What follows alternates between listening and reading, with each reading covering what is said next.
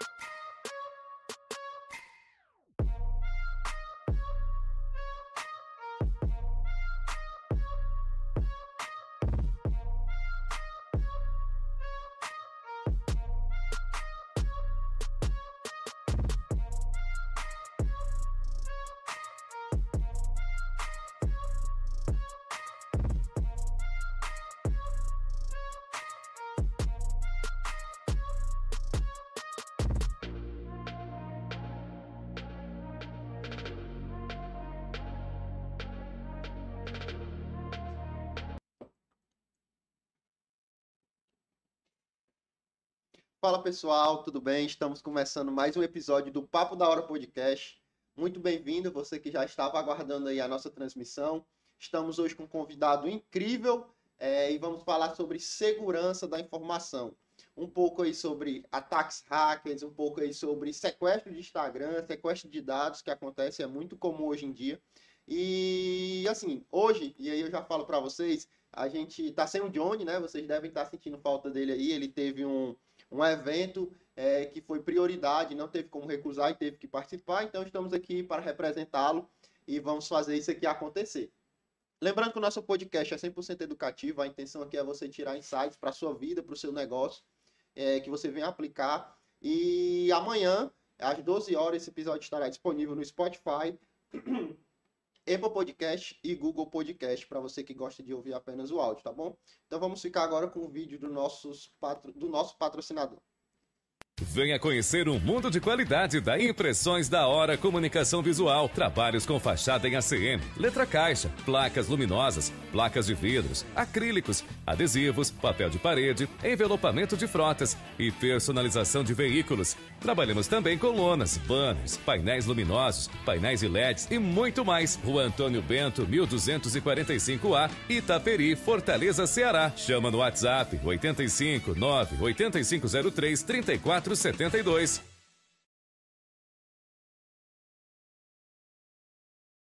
Bom, pessoal, como vocês acabaram de ver, Impressões da Hora, nosso patrocinador, é, o que você imaginar, a gente faz aqui dentro. Adesivo, papel de parede, é, banners, é, mesas, móveis de metalon, móveis de estilo industrial, que é estar super em alta e hoje em dia, né, o que a gente mais vê. Placas de LED, fachadas luminosas, tudo a gente faz aqui na Impressões da Hora. Então, terminando esse episódio, a gente vai deixar o Instagram aqui na descrição, vai lá, segue e acompanha impressões da hora, tá bom? Então, já dei todos os meus avisos, todos os meus recados, vamos agora para o tema. É, estamos aqui recebendo hoje o Ismael Júnior, é um amigo aí de longas datas, né? É, já trabalhamos juntos aí numa empresa específica que passou, ainda bem que passou, o tempo é muito bom. Passou. E eu gostaria que você se apresentasse, Ismael, para quem está nos assistindo, para o nosso público e o teu público aí, para que a galera, a nossa galera, possa te conhecer. Então tá bom. Bom, eu sou Ismael Júnior, é, tenho 48 anos, né? Tenho essa cara de 18, mas tenho 48, tenho uma família, uma esposa, tenho dois filhos, né? Como vocês devem ter visto lá no card. Isso. Eu esqueci de botar o cachorro, ele ficou chateado porque não viu o nome dele lá. Mas tem um cachorro também, tem um pet lá em casa. É, trabalho com segurança da informação, é, sempre trabalhei com tecnologia, não me lembro de ter é, trabalhado com outras coisas. Tem aí, até conversei, tem um colega aqui no bastidor, Ailton, eu falo que já mexi com edição de imagem, já fiz filmagem, já filmei o casamento, já filmei tal, e mas sempre com tecnologia envolvido. Mas eu queria te fazer uma pergunta antes. Você diz aí que esse teu patrocinador faz tudo, ele faz pipoca também, cara? Faz se duvidar, faz, viu? Se, de adesivo, de PVC expandido, da CM, se duvidar, faz pipoca aqui da cor que tu quiser. Da cor que eu quiser, né? Não, então você vai dar pra comer, fazer pipoca vai. A primeira pergunta eu respondi. Uma brincadeira à parte, então assim, é, esse sou eu, é, e a ideia aqui é a gente bater um papo bem descontraído. Você que está assistindo a gente, manda aí as suas perguntas, do que, que dúvida que vocês têm aí sobre segurança. O que eu souber, eu respondo. O que eu não souber, eu sou bem franco. A gente, ó, fico para devendo Aí mando pro Wesley, Wesley bota aí na, na, nas redes sociais, ó, o Ismael mandou lá a resposta, é tal coisa. A gente estuda, estuda, mas não tem todo o conhecimento do mundo. Bom, esse sou eu. Legal, muito bom te receber, é um prazer te receber aqui, né? Quando a gente falou sobre essa série de tecnologia, seu nome foi um dos primeiros que eu já coloquei lá no planejamento. Legal. Quando eu te fiz o convite, a gente Sim. trocou ali uma ligação, é, foi muito bom é, te receber aqui. A gente se conheceu numa outra fase da minha vida, acho que a gente vai falar disso mais na frente também, mas eu queria entender assim, é, o que é segurança da informação, como foi que tu entrou nessa área, como é a tua história? Tu sempre quis trabalhar com isso, ou teu sonho era ser jogador de futebol? Da onde foi que tu veio, quando tu veio migrando para Fortaleza? É, conta um pouco dessa história aí, até para o pessoal de casa entender, para quem não te conhece ainda, porque a nossa ideia aqui é realmente trazer pessoas exclusivas para o nosso público, né? Claro. Você é um cara que do nosso meio de tecnologia é bem conhecido. Verdade. Inclusive hoje estava no CETV, né? Verdade. Um programa que é de TV aberta, local. E aí eu queria que tu se apresentasse profissionalmente. Como foi que começou a tua vida profissional? é, qual era teu sonho, o que era que tu queria, se teve algum momento difícil. Eu queria começar a entender por, por, por esse lado, porque, como eu te falei no início, a gente não tem pauta e vamos esmiuçar aqui tua história. Beleza, vamos começar pelo começo, né? É Então bom. bora lá. Bom, nasci no Rio de Janeiro, eu sou carioca, é, nasci em, Cascadura e enfim, por, por situações é, profissionais do meu pai, nós saímos do Rio de Janeiro e fomos morar em Brasília. É, morando em Brasília, capital do país, né? Na época lá era, era bem chato, era cidade meio monótona, né? Bem basicão, né? Diferente para quem para outra cidade que tem praia e tal, mas foi onde lá onde eu acabei de me criar. O que eu queria ser, cara? Eu queria ser piloto de avião. Então, quando você pensa assim, é Ismael, né? Mas lá em casa o pessoal me chama de Júnior, né? Hum. Não, não tem Ismael, Ismael é meu pai, né? Eu sou o Júnior. Júnior, o que que você quer? Eu quero ser piloto de avião. Então, é, o que você me perguntar, hoje eu ainda sei algumas coisas, posso dizer que sei bastante, mas acho que tô devendo outras, mas eu queria ser piloto. Então, o que você falasse de aviação é, militar, né? E alguns comerciais de aviões, eu sabia. Eu sabia modelo, ano de fabricação, motor, combustível, empuxo da, da turbina. Você podia perguntar, sabia, autonomia e estudava para isso. Aí fiz uns cursos, meu pai teve um período da vida que ele me pagou um curso para ser piloto, fui fazer piloto privado. Enfim, estudei, fiz simula, passeio de simulador, então minha vida rodava em cima disso. Fui paraquedista, Não sabia disso não, cara. é, eu fui paraquedista. Tem lá o. Fiz o. Entrei no- lá em Brasília, né? Fiz lá um curso, me associei à Federação é, Nacional de Paraquedismo. Meu pai, na época, tinha um colega que trabalhava com ele no banco que era paraquedista. Então foi através dele que eu comecei a fazer alguns saltos. Mas na época, né, o- era um pouco mais caro, né, do que hoje, né? Então acabei, acabei não continuando. Mas saltei, tenho noção de, de algumas coisas, né? Então, assim, eu sempre gostei de voar, né? Voar é um negócio que me fascina. Então, às vezes, eu tô dentro do avião, eu fico ali babando é, pelo fato de estar nas nuvens, mas literalmente. Aí eu começo a analisar viagem, né? Pressão atmosférica, velocidade do avião, não tem o que fazer, né? Em vez de curtir ou assistir um filme, você fica pensando nessas coisas. Mas vamos lá, queria ser piloto.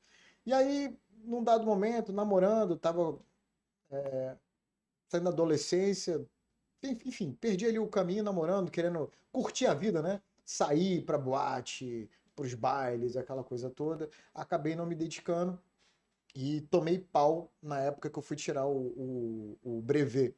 Então fui lá fazer a prova, reprovei em três matérias, acho que são, se falar melhor, acho que são sete matérias que você tem, né? Que é conhecimentos técnicos, é, regulamentação, meteorologia, opção de coisa. Aí tomei pau em três, fiquei de refazer, aí não fiz, fiquei desgostoso e deixei de lado. Nesse mesmo período, a, a minha irmã e meu pai, né? Porque os dois? Porque meu pai tinha comprado um computador, na época era um, era um XT, né? Aí para quem é velho aí estiver assistindo vai lembrar dessas coisas. Era um XT e, e minha irmã estava fazendo um curso de, de, de computação onde ela trabalhava. E eu tinha um colega que também estava fazendo um curso e não tinha onde treinar. Então, assim, meu pai tinha comprado o computador para do trabalho dele, minha irmã fazendo um curso e um grande amigo meu fazendo um curso também. E aí calhou daquilo ali bater ela em casa. Aí ele falou, pô, cara, não dá pra eu testar, eu ficar treinando aí no computador da sua casa? Eu falei, cara, dá. Falar com meu pai, deu certo ele ir pra lá. E eu só olhava, eu tava ali igual arroz, né? Só acompanhando ali o, o processo dos dois. Mas eu comecei a achar legal a pegada, né, de você, na época lá, a tela do computador era de fósforo verde, então aquela tela preta, com aquele C e o cursor piscando, né? Aí a gente falava, computador, faz tal coisa. E o computador olhando pra mim, nem aí, não fazia nada. O computador aquilo, aí você dava um comando, dava erro. E aí, com esse meu colega estudando, esse meu irmão estudando, foi onde eu dei início na, com a informática, né? Na época era diferente, você não tinha computadores tão potentes, era tudo em cima do DOS, né? Que era o sistema operacional na época, na época era, acho que é o DOS 5, se não falo memória. Aí eu estudei DOS, WordStar, que era o editor de texto, e Lotus 123, né? Que era a planilha. Não é do meu tempo, realmente. É, era velho. Não, e era tudo comando, né? Então, olha lá, olha a viagem, né? Você dava lá Ctrl K PP, você mandava imprimir. Ctrl K, não sei o que lá, você botava a linha para direita, a linha, o cursor para esquerda, enfim, era tudo baseado em comando, né? E, e foi onde foi começando. E aí fui tomando gosto, fui pegando o material desse pessoal estudando e entendendo a pegada. E aí meu pai pagou um curso para mim, é, para eu fazer, eu fazer o curso. Então, quando eu fui para o curso, eu fui para o Senac. Na época, o, uh, quem, uh, você não tinha hoje igual essas variedades de, de instituições. Não, quem dava era o Senac. Eu fui para o Senac, fui aprender informática. Aí, literalmente, aí eu fui onde eu aprendi lá, era o IPD, que era a Introdução a Processamento de Dados, aprendi o DOS, aprendi o, o WordStar e o, e o Lotus, né?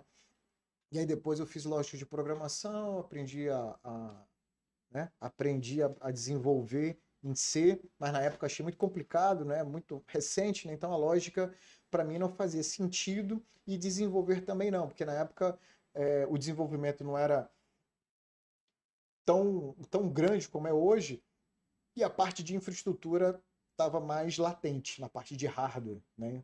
E aí eu acabei me enveredando para essa parte de hardware. Aí, nessa pegada, eu fiz um curso de montagem e configuração de computador. Então, foi onde eu fui abrir e a entender o que, que era. Hoje nem existe. É, existe de outra forma, né? Uma placa IDE, que aí você tinha multi-IDE, que você tinha disquete, HD, tudo numa plaquinha para conectar, placa de vídeo, entender o que era tudo tinha que fazer. Então a, configuração do computador era tudo baseada em jumper, né? Você tirava o jumper, configurava a memória, em porta de interrupção, enfim, para não ficar chato aqui, comecei aí. E daí foi começando. Então meu primeiro emprego, né? E aí só abrir uma aspas aqui, em paralelo meu pai tinha uma câmera, é, uma M3000 da Panasonic, né? Quem for dar uma gulgada era aquela que você botava aqui nas costas, né? Pesada, fita de, de VHS, né? Aquela velho, né, cara? Nossa senhora. Bom, vamos lá. E aí, com aquilo dali, às vezes as pessoas falam: ah, cara, tu filma legal, tu não treme, você tem umas ideias de fica pra cá, vai pra lá. A câmera ela vinha com os efeitos de fade in, fade out. Tinha umas coisas lá, eu fazia umas, umas brincadeiras e a filmagem ficava divertida, né? Aí o pessoal começava a pedir para mim filmar batizado, filmar casamento, filmar opção de coisa. Aí comprei um, um igual tem aqui uma mesa, né? Tipo um, um, mixer, né? Só que era de imagem e um gerador de caracteres. Então eu conseguia fazer alguns cortes de, de imagem e botar uns efeitos especiais e caractere. Então, para época, isso, cara, eu era o Hans Donner, né? Era o Lucas, né? Aquele que fazia a, a, a série do Star Wars, né? Era, era o cara. E, paralelo a isso, comecei a mexer com o computador, como eu falei, gostei e fui, meu primeiro emprego foi num clube, né? Foi no Yacht Clube de Brasília. Fui lá, botei o jornalzinho debaixo do braço, depois de ter procurado várias empresas, não passei. E aí passei nisso. Então, pô, fiquei felizaço, né, com, a, com ter passado meu primeiro emprego na área de tecnologia. E meu chefe era carioca, né? E aí, carioca com carioca, a gente não perde a viagem, né? A gente perde os amigos, perde os parentes, mas a gente não perde a piada, né? E ele falou, cara, sabe por que tu foi escolhido? Eu falei, não, cara, eu jurando na minha cabeça, né? Ele vai dizer porque meu currículo era maneiro, eu tinha feito o curso lá no Senac, né? Sabia não. Porque ninguém tinha entregue currículo para aquela vaga. Deu pro WO. Total. eu, tipo assim, os caras me escolheram porque não tinha opção. Então, pô, na falta de tu, é tu mesmo, né? Como diz o outro, em época de crise, urubu é galinha, né? Então, foi.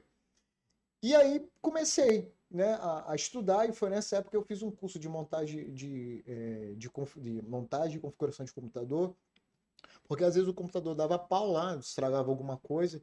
Eu sou da época que as redes não, não eram igual a essa, então você tinha uma rede novel, a rede novel era uma rede, é, você tinha Lantache que era outra, e as redes não se convertiam. A gente não, não tinha isso que a gente conhece hoje, né? E aí você tinha uma plaquinha da NE2000 da Novel, que tinha boot, enfim. Parar aqui, senão o pessoal vai achar que é muita, é muita poeira levantando aqui, muito pó. Mas enfim, comecei nesse clube, desse clube passei acho que um ano e aprendi bastante. Aí comecei a mexer com alguns sistemas na época que com banco de dados, com Clipper e tal.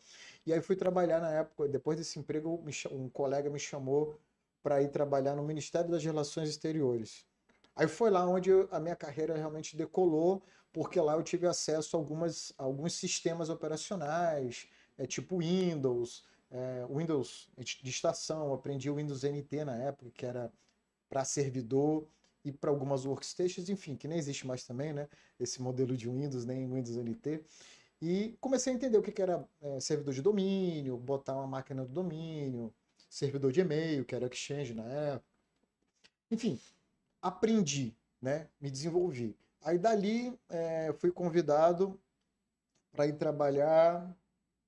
Passei cinco anos lá, passei um período pra, prestando serviço num, num, órgão ali que tinha de Itamaraty, até que um colega me chamou para ir trabalhar com ele no local, na época era Atento, né, que era a empresa de call center, né, e só que eu, eu fui como terceirizado. Esse terceirizado eu fui como pela HP. Então esse colega era estava trabalhando, me, me, me indicou e aí foi engraçado, né? Porque eu só vi isso em filme, né? É, o cara falou: não, tem uma entrevista de emprego para você. Você quer participar? Eu falei: quero. Então tá bom. Eu tô te passando, tô te mandando uma passagem de avião. Você vem aqui para São Paulo, para Faville, faz a entrevista e volta. Eu falei: oi. Nunca tinha passado por isso, né? Porque senão eu só tinha um jornal, né? Ou indicação, mas nunca tinha passado por isso. Falei, cara, que coisa legal. Aí saí de manhã cedinho, aí botei meu terno, né? Porque você tinha que trabalhar de terno, botei meu terno, fui para HP, lá em Alphaville, fiz a prova, fiz, passei da, da, entrevista e tal, passei, e aí voltei e vim trabalhar dentro da Atento pela HP. Aí lá dentro da, da, da, da, Atento conheci uma outra empresa, que foi a CPM, né? Que na época era. CPM era uma sigla, mas era, era controle processo e metodologia, né? Depois perdeu a sigla, mas a CPM queria dizer isso. Aí foi lá onde eu conheci, se o Denilson estiver escutando aí, Denilson é um, é, um, é um profissional que eu tenho como referência profissionalmente de vida. Ele é, enfim, fantástico. Ele, posso dizer para ele que muita coisa do que eu aprendi como gestor, é, como lidar com gente, né, profissionalmente, vamos dizer assim, né, foi com ele. Então, é, Tomei muita pancada, mas foi aquelas pancadas de amor, porque é... eu não entendo que ele, ele não gritava, ele não batia. Até uma coisa que a gente até conversava né, quando a gente trabalhava junto, é assim, a gente é para brigar, então vamos descer. Tu lembra disso? É, a gente desce, o pau comia lá embaixo, só eu e você, lá e aí quando ele. a gente voltava, né não? Lá ele. Lá ele. é. Aí a gente voltava sorrindo como se nada tivesse acontecendo. A gente ia dar uma volta na praça, ali na Praça dos Leões, enfim. Por quê? Porque o que eu tinha que falar com você era contigo. A equipe não tinha que saber, né? Mas os elogios a gente faz em público. Então eu aprendi isso com ele. Quando eu comecei a trabalhar, a gente fala assim: vamos ali atrás do DAC, né? Que era atrás de umas centrais telefônicas que a gente tinha da VAI imensa, né? Então quando chamava isso aí, a gente ia dentro do data center que era fechado é, era ali onde a gente conversava. E vou andar aqui para a gente poder conversar de outras coisas. Enfim, aí entrei na CPM, foi aí dentro da CPM lá em Brasília ainda, e ele falou assim, cara, eu tô, você quer, quer trabalhar com a gente? Eu falei, cara, quero. Porque eles mexiam com aquela parte de, de telecomunicações, gravação, URA, aquilo tudo que a gente conheceu dentro sim, de call center, mas era um mundo, cara, é algo que eu nunca tinha visto. Eu falei, cara, quero, quero sim. E aí fui lá, fiz uma provinha, passei e ele falou, cara, tem oportunidade lá em Fortaleza. Eu falei, cara, Fortaleza. Eu até brinco, né? Se você olhar no mapa, Fortaleza é na curva, né? É. Eu falei, pô, lá onde o vento faz a curva, cara. Ele falou, é, não, mas tu vai para lá, que é um projeto curto, e aí esse meio tempo tu volta, tu quer ir pra onde? Não, cara, eu quero ir para São Paulo. Que a minha meta era ir para São Paulo, uhum. que é onde a parada acontecia. Isso eu tô falando de 2000, uhum. né? Anos 2000. Tá bom, aí vim por um projeto que tinha um tempo certo de um ano. Quando chegou esse um ano, ele falou: Cara, arrumei aí, você pode preparar as malas, vem para São Paulo. Beleza. Aí, uma semana depois, ele falou assim: Cara, ganhamos um projeto da Contex. falei: Pá, e aí? Não, preciso que você ajude na implantação tal. A gente não vai conseguir mandar a equipe. falei: É tranquilo, porque a estrutura que a Atento tinha de, de URA, é, centrais telefônicas, servidores, a Contex era algo bem parecido. Então, facilitou a, a essa transição. Aí participei. Resumindo, é, entre, entre tapas e beijos, indas e vindas, né, e tentativas de, de, de voltar né, para onde eu queria, então a ideia era voltar para São Paulo, esse São Paulo foi adiado, morreu, depois fui, tentaram me mandar para o Rio de Janeiro, morreu, depois fui fazer um projeto que era a vantagem que pela, pela CPM eu conheci praticamente o Brasil inteiro. Né? Eu, tenho, eu sou muito grato é, por essa oportunidade, ela me levou para o país inteiro. Aí me mandaram para Curitiba, também quase fiquei em Curitiba, né, lá pra, na cidade, por causa de um projeto que foi lá, o pessoal gostou do trabalho, quase fiquei. Enfim, depois de tantos quases, né, é, fui empreender, então lá por volta de 2007, né, depois de 2000, né, cheguei aqui e várias tentativas de ir de volta, em 2007 eu saí da, da Contex, foi da CPM, que era, foi meu é, meu último trabalho dentro desse projeto, fui empreender. Aí abri uma sociedade com alguns colegas e entre 2007 e 2010 a gente fez alguns projetos, participamos do Cinturão Digital, participamos do Gigafox, são projetos que tem por aí, é, ganhamos algumas licitações, né? Mas a empresa virou estatística do Sebrae, aquelas que quebram até cinco anos, né? Então a gente quebrou, enfim, como diz o cearense, né? Quebrou que apartou, né? Mas foi bom, foi experiência. E dali fui pegando outros projetos, fui para um outro call center, depois saí, fui trabalhar numa empresa de segurança da informação, foi onde já comecei a, a, a, a respirar esse mundo, mas lembrando que sempre a segurança da informação estava com a gente. Então, uhum. quando, porque você não tinha muito essa separação. Então, você tinha firewall, você tinha proxy, você tinha política, você tinha GPO. Então, tudo isso, quando você vai fazer o apanhado, trata por garantir a segurança da informação. Uma pergunta que você fala assim, ah, o que é segurança da informação? É um, é um, assim, um, é um, é um processo que você tem que garantir que aquela informação que está ali dentro da empresa, que é propriedade da empresa, propriedade intelectual dela, ela tem. A segurança da informação ela tem três pilares. Então é confidencialidade, então somente quem tem autorização para acessar aquela informação vai acessar. Então quem não tem, não acessa. Então mantém a confidencialidade daquela informação. A outra é a integridade. Então a informação que está ali que só pode ser acessado por aquela pessoa que tem é, é, é, autoridade, não, que tem a, a, não é liberdade, mas tem a autorização de acessar, está acessando, mas que quando ela acessa aquela informação esteja íntegra, é o que isso? Ela não sofreu alteração, né? E então é, e a questão da disponibilidade. E a disponibilidade é acessar aquela informação a qualquer hora e de qualquer lugar. Óbvio que né, lá atrás, quando a gente estava falando, era um pouco mais restrito, mas era a qualquer hora né, e de qualquer lugar, de qualquer forma. Então, baseado nisso daí, a gente tinha que garantir isso. Você vai lembrar isso que, ah, tem o um mailing. Quem mexe no mailing? Só fulano e beltrano. Quem é que dá carga? Só ciclano e beltrano. Agora, pro pessoal que tá em casa, pro tiozão que tá sempre... Tiozão, olha lá. Tipo que tá eu, né? deitado né? na rede assistindo, ou pra dona de casa que tá nos assistindo e não sabe em que momento a segurança da informação afeta ela ou pode... É dar riscos ao que ela faz no telefone celular. O que, que seria mais ou menos para ela entender assim? Vou, vou ser prático, certo? certo? Tiozão, você já deve ter passado por essa. Tem muita brincadeira, muito meme, né? Mas vamos supor aqui. Bom, pegar que isso aqui é meu celular, né?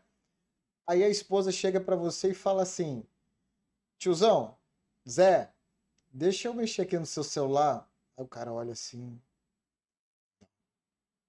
Por que não? Porque ali dentro tem algumas informações que ele quer que a patroa não veja. Não veja.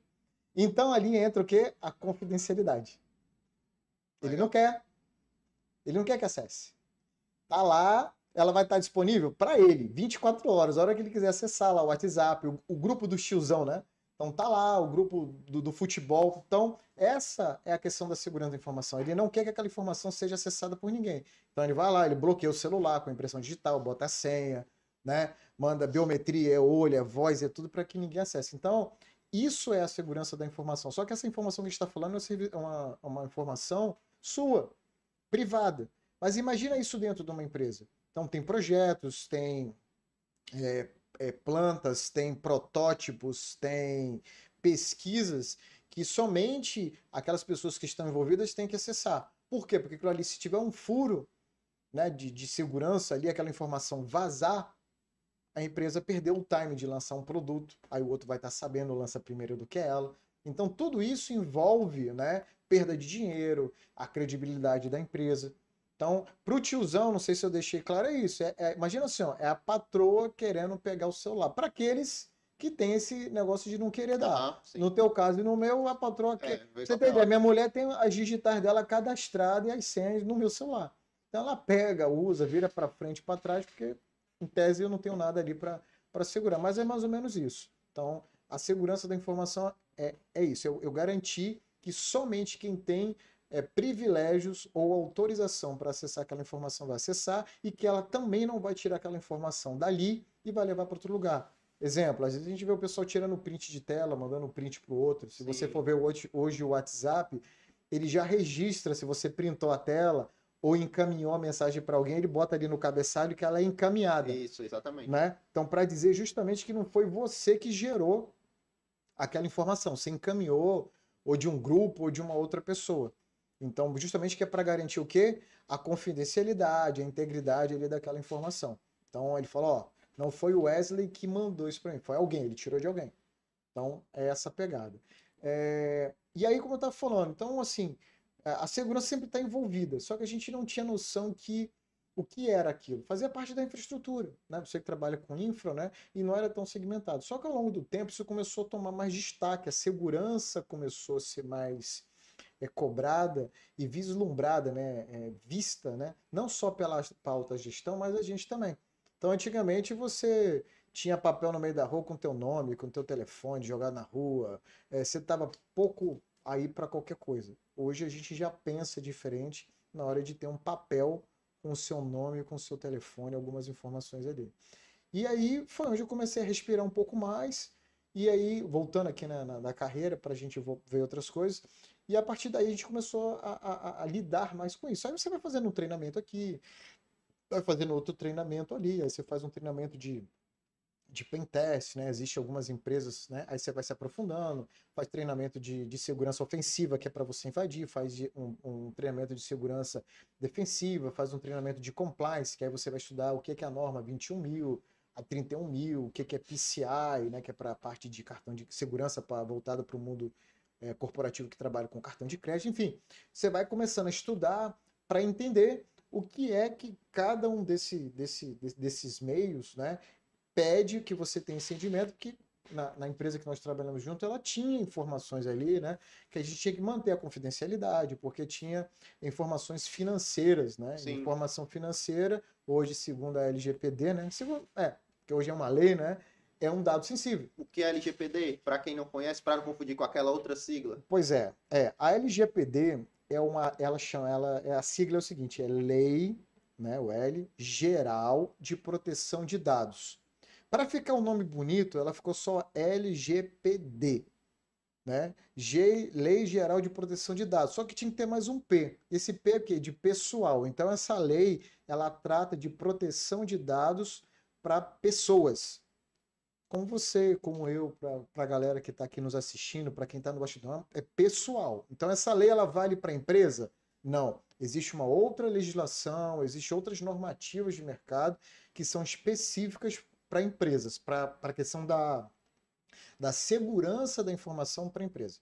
Para a gente, né, mortais, pessoa física, a LGPD pega para a gente. Agora, quem é que tem que cuidar disso? Empresas. Ou pessoa física. Eu brinco assim, ó. Pessoal fala, ah, a LGPD é só para empresa. Não. Se você é um pipoqueiro, tem uma pracinha aqui próxima, você é um pipoqueiro, e ele coletou o teu número de celular, do WhatsApp, para mandar informações para você assim, Wesley, é, já estou aqui na pracinha. Você pode vir com a sua filha, que hoje tem pipoca, tem milho. E esse celular dele for furtado, foi até o tema de hoje na, na matéria lá que você falou da televisão, for furtado. E, e quem furtou vazar aquele número, o pipoqueiro ele pode ser acionado pela LGPD porque ele teve, é, ele de alguma forma, ele furtou. Então a LGPD, ela, ela atinge quem? Então pessoas físicas, pessoas jurídicas do cunho privado ou do cunho público. Então, empresas públicas e empresas privadas, mas pessoas físicas também podem é, é, ser autuados, né? Opa, ser multados é, com base nessa lei, que é a LGPD. Entendi, entendi. Eu queria dar um tempinho para tu beber uma água aí, que tu já contou tua história, muita coisa. Eu queria falar com o pessoal que está em casa. Queria te pedir, para você que está nos assistindo, você já começou a acompanhar a história do Ismael, um cara que tem bastante experiência na área de tecnologia, já trabalhou com várias tecnologias e tem várias passagens em algumas empresas. E eu queria te pedir para que você se inscreva no nosso canal para continuar acompanhando todo esse conteúdo que a gente vem disponibilizando para você gratuito, tá? Então, se você está assistindo na TV, pega o celular, dá uma pausa aí, pega o celular, se inscreve no nosso canal, curte o vídeo e compartilha aí nos grupos. Eu costumo dizer, Ismael, que todo cara que trabalha com tecnologia tem um grupo de vagas. Então, compartilha aí no grupo de vagas compartilhe aí é, com os teus amigos, a galera que quer entrar na área de tecnologia agora ou na área de segurança, compartilhe com esse pessoal aí que o conteúdo de hoje vai ser riquíssimo para isso, tá? Então se inscreve no nosso canal, curte e compartilha o vídeo. Eu sei que a galera que é do YouTube geralmente estão acostumados com ouvir isso Sim. e acaba não fazendo nada. Ah, sempre a mesma coisa, sempre vai pedir para isso. É, mas gente, joinha, né? Exato. Clica lá, dá um joinha clica lá para se inscrever no sinal, para o sininho tocar, para toda vez que tiver um podcast. Por que, que isso é importante? Engaja, gera engajamento, o YouTube entende que aquele conteúdo é um conteúdo legal, é um conteúdo maneiro, e, que as, e aí ele começa a divulgar para mais gente. Então não é só para que a gente quer ter 200 milhões de seguidores, não, não a ideia é essa também, mas o propósito é que alcance mais vidas, alcance é o efeito da mensagem, exatamente. É isso, é exatamente é o efeito, É o efeito da mensagem. É como eu tô com os meninos aqui, sempre eu compartilho podcast com eles, vídeos com eles, Sim. o tempo todo. Eles costumam dizer que eu tenho um podcast para tudo. Sentiu uma dor na unha? Tem lá um podcast. O Paulinho esses dias tava falando sobre sono, que precisava dormir uma quantidade de horas X. Eu tenho um podcast para isso, assiste esse podcast aqui. Então, eu compartilho muito pela mensagem. Então a galera tem que começar a se conscientizar disso. É pela mensagem. Quem é que precisa ouvir isso? Sim. Quem precisa aprender isso que eles estão passando? Então compartilha com essa galera aí, beleza? Então voltando aqui para a tua história, Ismael, a gente estava falando um pouco quando a segurança começou a brilhar teus olhos, quando Sim. começou a estudar e entrar mais é, nesse mundo, né? E aí a tua continuação sobre isso. Bom, aí é, a segurança começou a, a, tomar mais foco, né? É, eu confesso que em alguns momentos da minha vida a gente passa aí pelos, pelos vales, né? E, na verdade, para alguns desertos, né? E aí a gente fica um pouco perdido ali do que vai fazer. Teve uma época que eu estava querendo só saber de gestão, então estava só estudando gestão, estava perdido né, no que, que era infraestrutura, o que era isso, aquilo outro. E a vida, ela é legal porque ela gosta de te ensinar, né? Ou te ensina de uma forma carinhosa, ou ela te, te ensina de uma forma um pouquinho dolorosa, né? Vai doer muito ou menos, dependendo da tua resistência àquilo que está acontecendo. Mas eu confesso que algumas vezes eu resisti, doeu pra caramba, e outras vezes eu não resisti tanto, doeu, tive o um entendimento e, e fui para cima. E aí comecei a estudar. E aí a partir daí você vai lembrar, cara, eu sempre tava falando, gente, tem que estar tá em evento, gente, tem que estar tá estudando, gente, tem que estar tá lendo isso, gente, e como você fala, né, eu tava mandando, ó, tem um curso gratuito aqui, ó, gente, tem esse treinamento aqui, não sei o que, gente, tem não sei o que lá, só aproveitando, Paulinho, compartilha com o Paulo como compartilhar um pão com queijo e presunto, depois bota lá pro Paulinho. É, e aí, assim, vou compartilhando material, material para quê? Cara, a gente tem que estar tá estudando. A gente tem que estar tá, é, sabendo o que é que está acontecendo. Porque, assim, se a gente parar, a tecnologia, só para vocês terem ideia, voltando lá atrás, é, quando eu falei do computador do XT pro tiozão lá, que é de tecnologia, eu lembro. O XT era um processador que não era da linha AT. O AT é o que tinha um processamento já diferenciado, aí veio lá na época o 286. Quem, quem estudou arquitetura de computação vai lembrar 286, 386. 486, até a gente chegar nos processadores que a gente tem hoje. Só que entre o lançamento de um, de um processador e um outro, cara, era uma eternidade. Não tinha esse negócio de você piscou tem um processador, piscou tem uma memória. Cara, levava uma eternidade. Hoje, você a cada seis meses, se vacilar ou menos, você tem um processador novo, você tem alguma coisa nova. Você tem uma tecnologia nova lançando. Então, se você não se atualizar, você fica. E ela passa por cima de você. E aí, às vezes, as pessoas ficam reclamando que não tem emprego. Cara, emprego tem. São em torno de quase 700 mil postos né, de vagas que tem. Depois você pode dar uma gulgada se eu estiver errando o número aí. Quem estiver assistindo a gente, dá uma gulgada aí, ajuda aí, manda aí no, no chat aqui. Tem algumas milhares de centenas né, de, de postos de vaga, mas não tem profissional. Por quê? Porque não tem profissional qualificado. Então, se você não estudar. E lembra que, assim, às vezes, muitas das vezes, a menina do RH, a, o filtro dela é. Ela vai olhar uma opção de sigla de, de, de certificação e né, tal. Aquilo, por quê? Porque ela não entende do que a gente está falando. Sim. Como você pediu para eu falar pro tiozinho o que é o tiozão lá que tá lá sentado na rede empurrando com o pé, né? né? Exato. Aquela barrigona lá. A menina do RH não sabe o que, é RHCE, não sabe o que, é o ASP, não sabe, não sabe de nada. Então ela vai ler. Tem, é tipo assim, né? Cara crachá. Tem, tem, não tem, é. tchau. É. Só que às vezes você é um profissional fantástico. Como é que você entra se você não tiver um currículo? Às vezes por uma indicação ou por alguém que já conhece o mercado. Mas enfim, você precisa estudar. Ou seja, você precisa comprovar o conhecimento é, é, de forma material, que é através dos certificados, dos cursos que você tem, para isso tem as redes sociais, aí o LinkedIn, que é para você dizer o que, que você está fazendo. Ou porque às vezes você não estudou nada disso, mas você realmente você vai lá e faz. Né? Não que o outro não faça, mas você vai e faz. Então quem te conhece, não, pode contratar que o maluco lá, o maluco é nervoso. O cara é casca grossa, pode contratar que ele vai fazer. Então, tem que estar tá estudando. Deixa eu pontuar uma coisa sobre isso. É, durante aqui a tua história que tu tava falando, teve um cara que marcou a tua história, Foi. que ele foi um líder incrível e te ensinou a, a gerir melhor pessoas. Engraçado, e aí eu queria até compartilhar com os meninos aqui, com o Luiz e com o Paulo, e eles podem testificar isso, que como um líder bom, assim como ruim, marca a vida da- das pessoas, né? É, esse cara marcou tua história, marcou tua vida e com certeza mudou o destino dela por algum motivo. E o momento que eu trabalhei contigo também, durante a tua liderança, é, teve práticas que eu faço até hoje, inclusive os meninos participam de grupos comigo, é exatamente isso, compartilhamento de curso, compartilhamento de informação. Às vezes, quando a gente tinha algum desafio aqui da, da própria empresa, a galera é, fazia grupos e eu, cara, tá difícil porque não estou estudando. Pega esse conteúdo aqui, vai dar uma lida, vai ver esse curso, que tudo que vocês precisam tomar de decisão vai se tornar mais fácil Sim. entendeu? Então, é, essa prática eu adotei até hoje. Eu sabia que a gente ia falar desse assunto. é, inclusive, teve um dia, né? E aí, compartilhando com o pessoal que está em casa, que eu cheguei pro Ismael e falei, cara, como é que tu consegue? Como é que tu consegue gerenciar lá teu tempo com a tua família? Porque tu trabalha aqui muito, nosso dia era bastante cansativo. Chegar em casa vai, vai é, estudar. Eu, eu, eu lembro até hoje o que tu falou.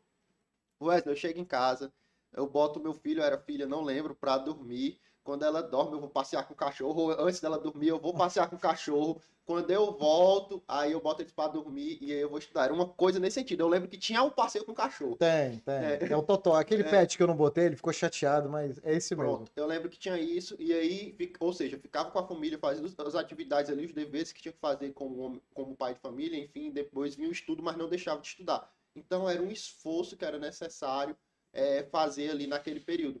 Eu nunca me esqueci isso e eu replico hoje para quem eu lidero também. Eu compartilho informação e eu lembro muito disso. Quando a galera fala, ah, é muito conteúdo, muita informação, o Wesley estuda muito. Foi isso. Foi esse, essa vivência da gente que, que transferiu isso para mim, entendeu? É, e assim, é, você vai dizer assim, ah, cara, você aprendeu fácil? Não, apanhei. Né, quem conhece, quem trabalhou comigo, né, a galera aí, a gente tem lá o Renatinho, né, É. tem outra galera, aquele grupo que a gente tem, tem uma galera lá que trabalhou comigo lá na época da Contex, tem um grupo lá, tem uma galera lá que trabalhou comigo lá. E assim, cara, nosso dia a dia não era, às vezes, até mais tenso, né, do que a gente tinha nessa empresa que a gente trabalhou. É, teve uma época lá que a gente pegou um, um vírus que chamava Blaster. Esse Blaster ele, se, ele gerava muito broadcast na rede, então era assim, era 1 para N. Então cada computador abria várias conexões para vários computadores na rede. E aí, cara, a rede a rede estava caindo, caindo, a gente não sabia por que a rede caindo, não sabia por que o switch e era um switch da Cisco, cara, acho que era um 7200, se me falha a memória da 7200. Era um trobolhão grande. É um negócio, nem lembro quanto ZU devia ter aquela porcaria, mas era grande por causa do, do tráfego que a gente tinha. Porrada de link conectado, enfim. Aquela porcaria caindo. E a gente não sabia por que aquela porcaria caindo, sabia. E aí a gente começou a fazer coleta de log, mandou, botou um. Acho que era o Wireshark Shark na época, era o TCP Dump, não lembro. Mandou fazer uma coleta lá de, de log para entender o que, que era. Resumindo, é, o site aqui, na, hoje dá para falar, porque isso foi em 2000, e, sei lá, 2004, 2003. O site da Contas aqui na época aqui parou. Tem 20 anos. Parou. E a gente sem entender por que tal. Aí quando a gente foi analisar, era, um, era esse blaster. Aí o que, que a gente fez? Aquele desespero, porque é quase é um zero day, né? Para quem não sabe o que é zero day, aquele tiozão que tá lá na rede. Zero day é o seguinte, é um, vou fazer uma comparação que fica mais fácil. Imagina o zero day como a Covid. Você sabe que tem uma doença, mas você não sabe, você não tem remédio para ela. Não tinha. né? Então era um zero day. A gente na, na, na área de segurança chama de zero day. É, é um mal, é um mal que tem e não tem remédio ainda, não sabe nem como gerar a solução de contorno. Ok? Bom, e aí começamos a entender tal, e aí a gente começou a olhar na internet e a gente viu na época que tinha na Europa, teve alguma coisa, e as características que a gente estava tendo era aquele blaster, mas até então não tinha isso daí. Então o que a gente começou a fazer? Na hora que a gente se conscientizou, isso foi assim, né? Começou de manhã, a gente tomando pancada, porque o call center, na época lá na conta que nós tínhamos ali naquele prédio da Boas de Melas, que tinha, sei lá, sete andares, a gente já estava com cinco, seis, a gente devia ter mais ou menos lá umas 3 mil posições de atendimento, posição de atendimento. Fora computador administrativo, fora, fora servidor.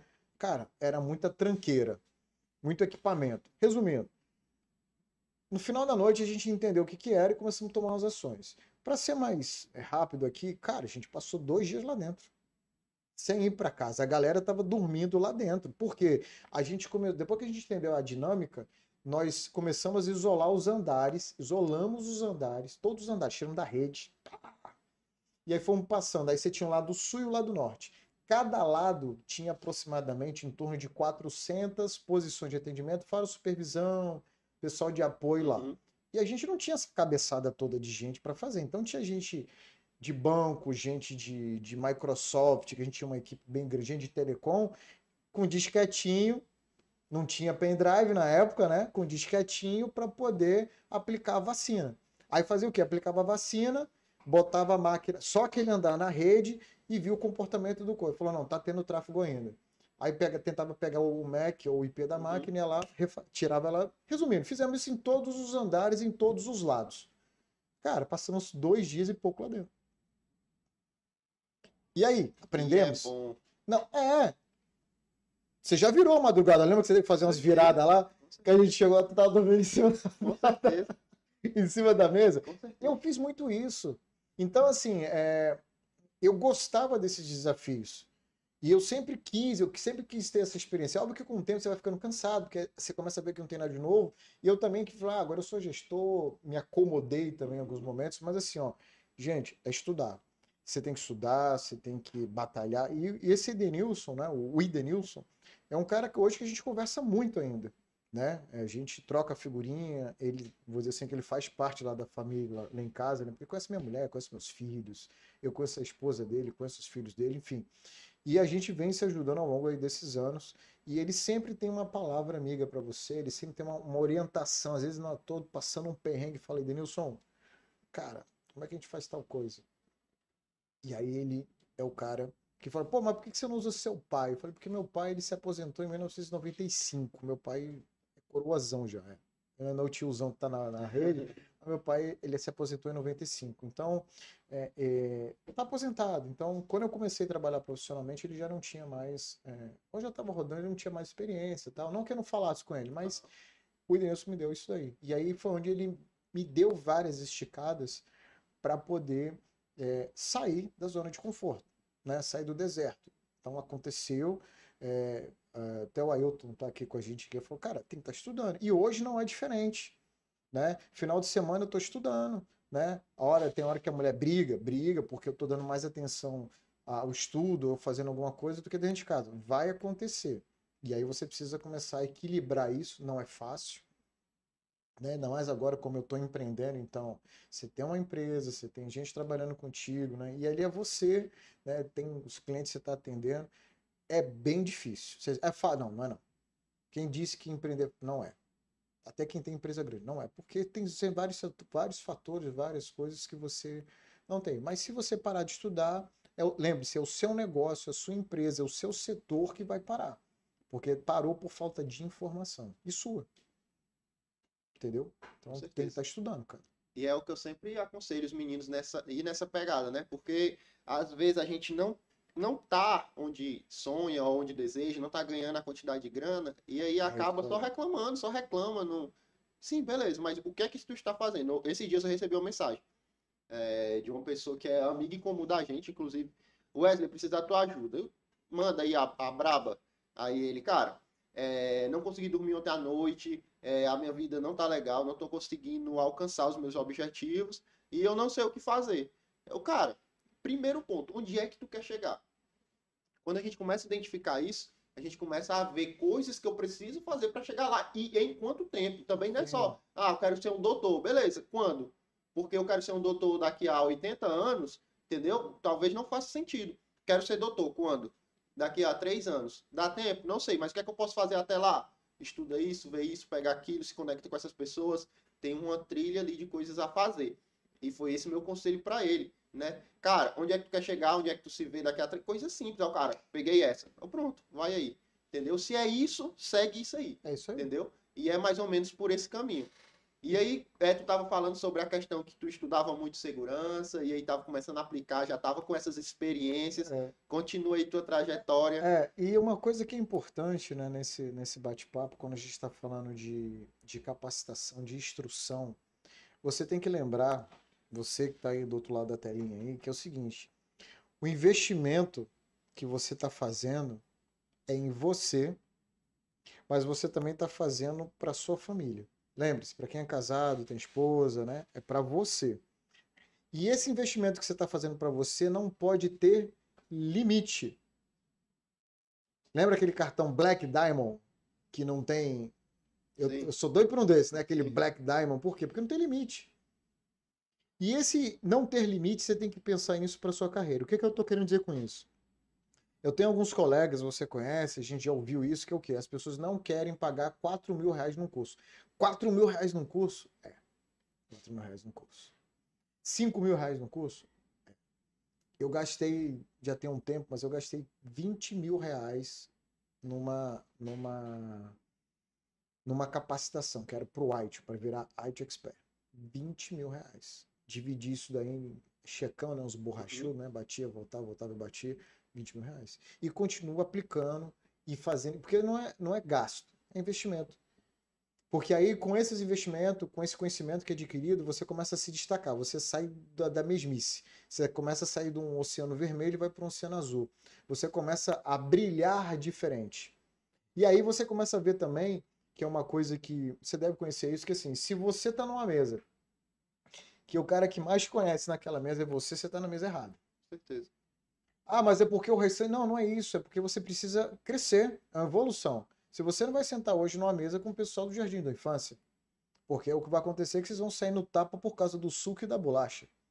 É legal, mas já passou dessa fase, né? Imagina, tu e a molecada um dando na cara do outro porque quer saber quem vai beber mais suco ou comer bolacha. Passamos dessa fase. Então, é, a gente precisa ouvir. Então, é, como é que é esse ouvir? Então, você vai ter que dar um jeito de acessar essas pessoas que têm esse conhecimento, e às vezes o acesso a essa pessoa tem um preço. Você está disposto a pagar? Porque quando você paga, lá na frente ele volta. Você está investindo, né? É, plantando.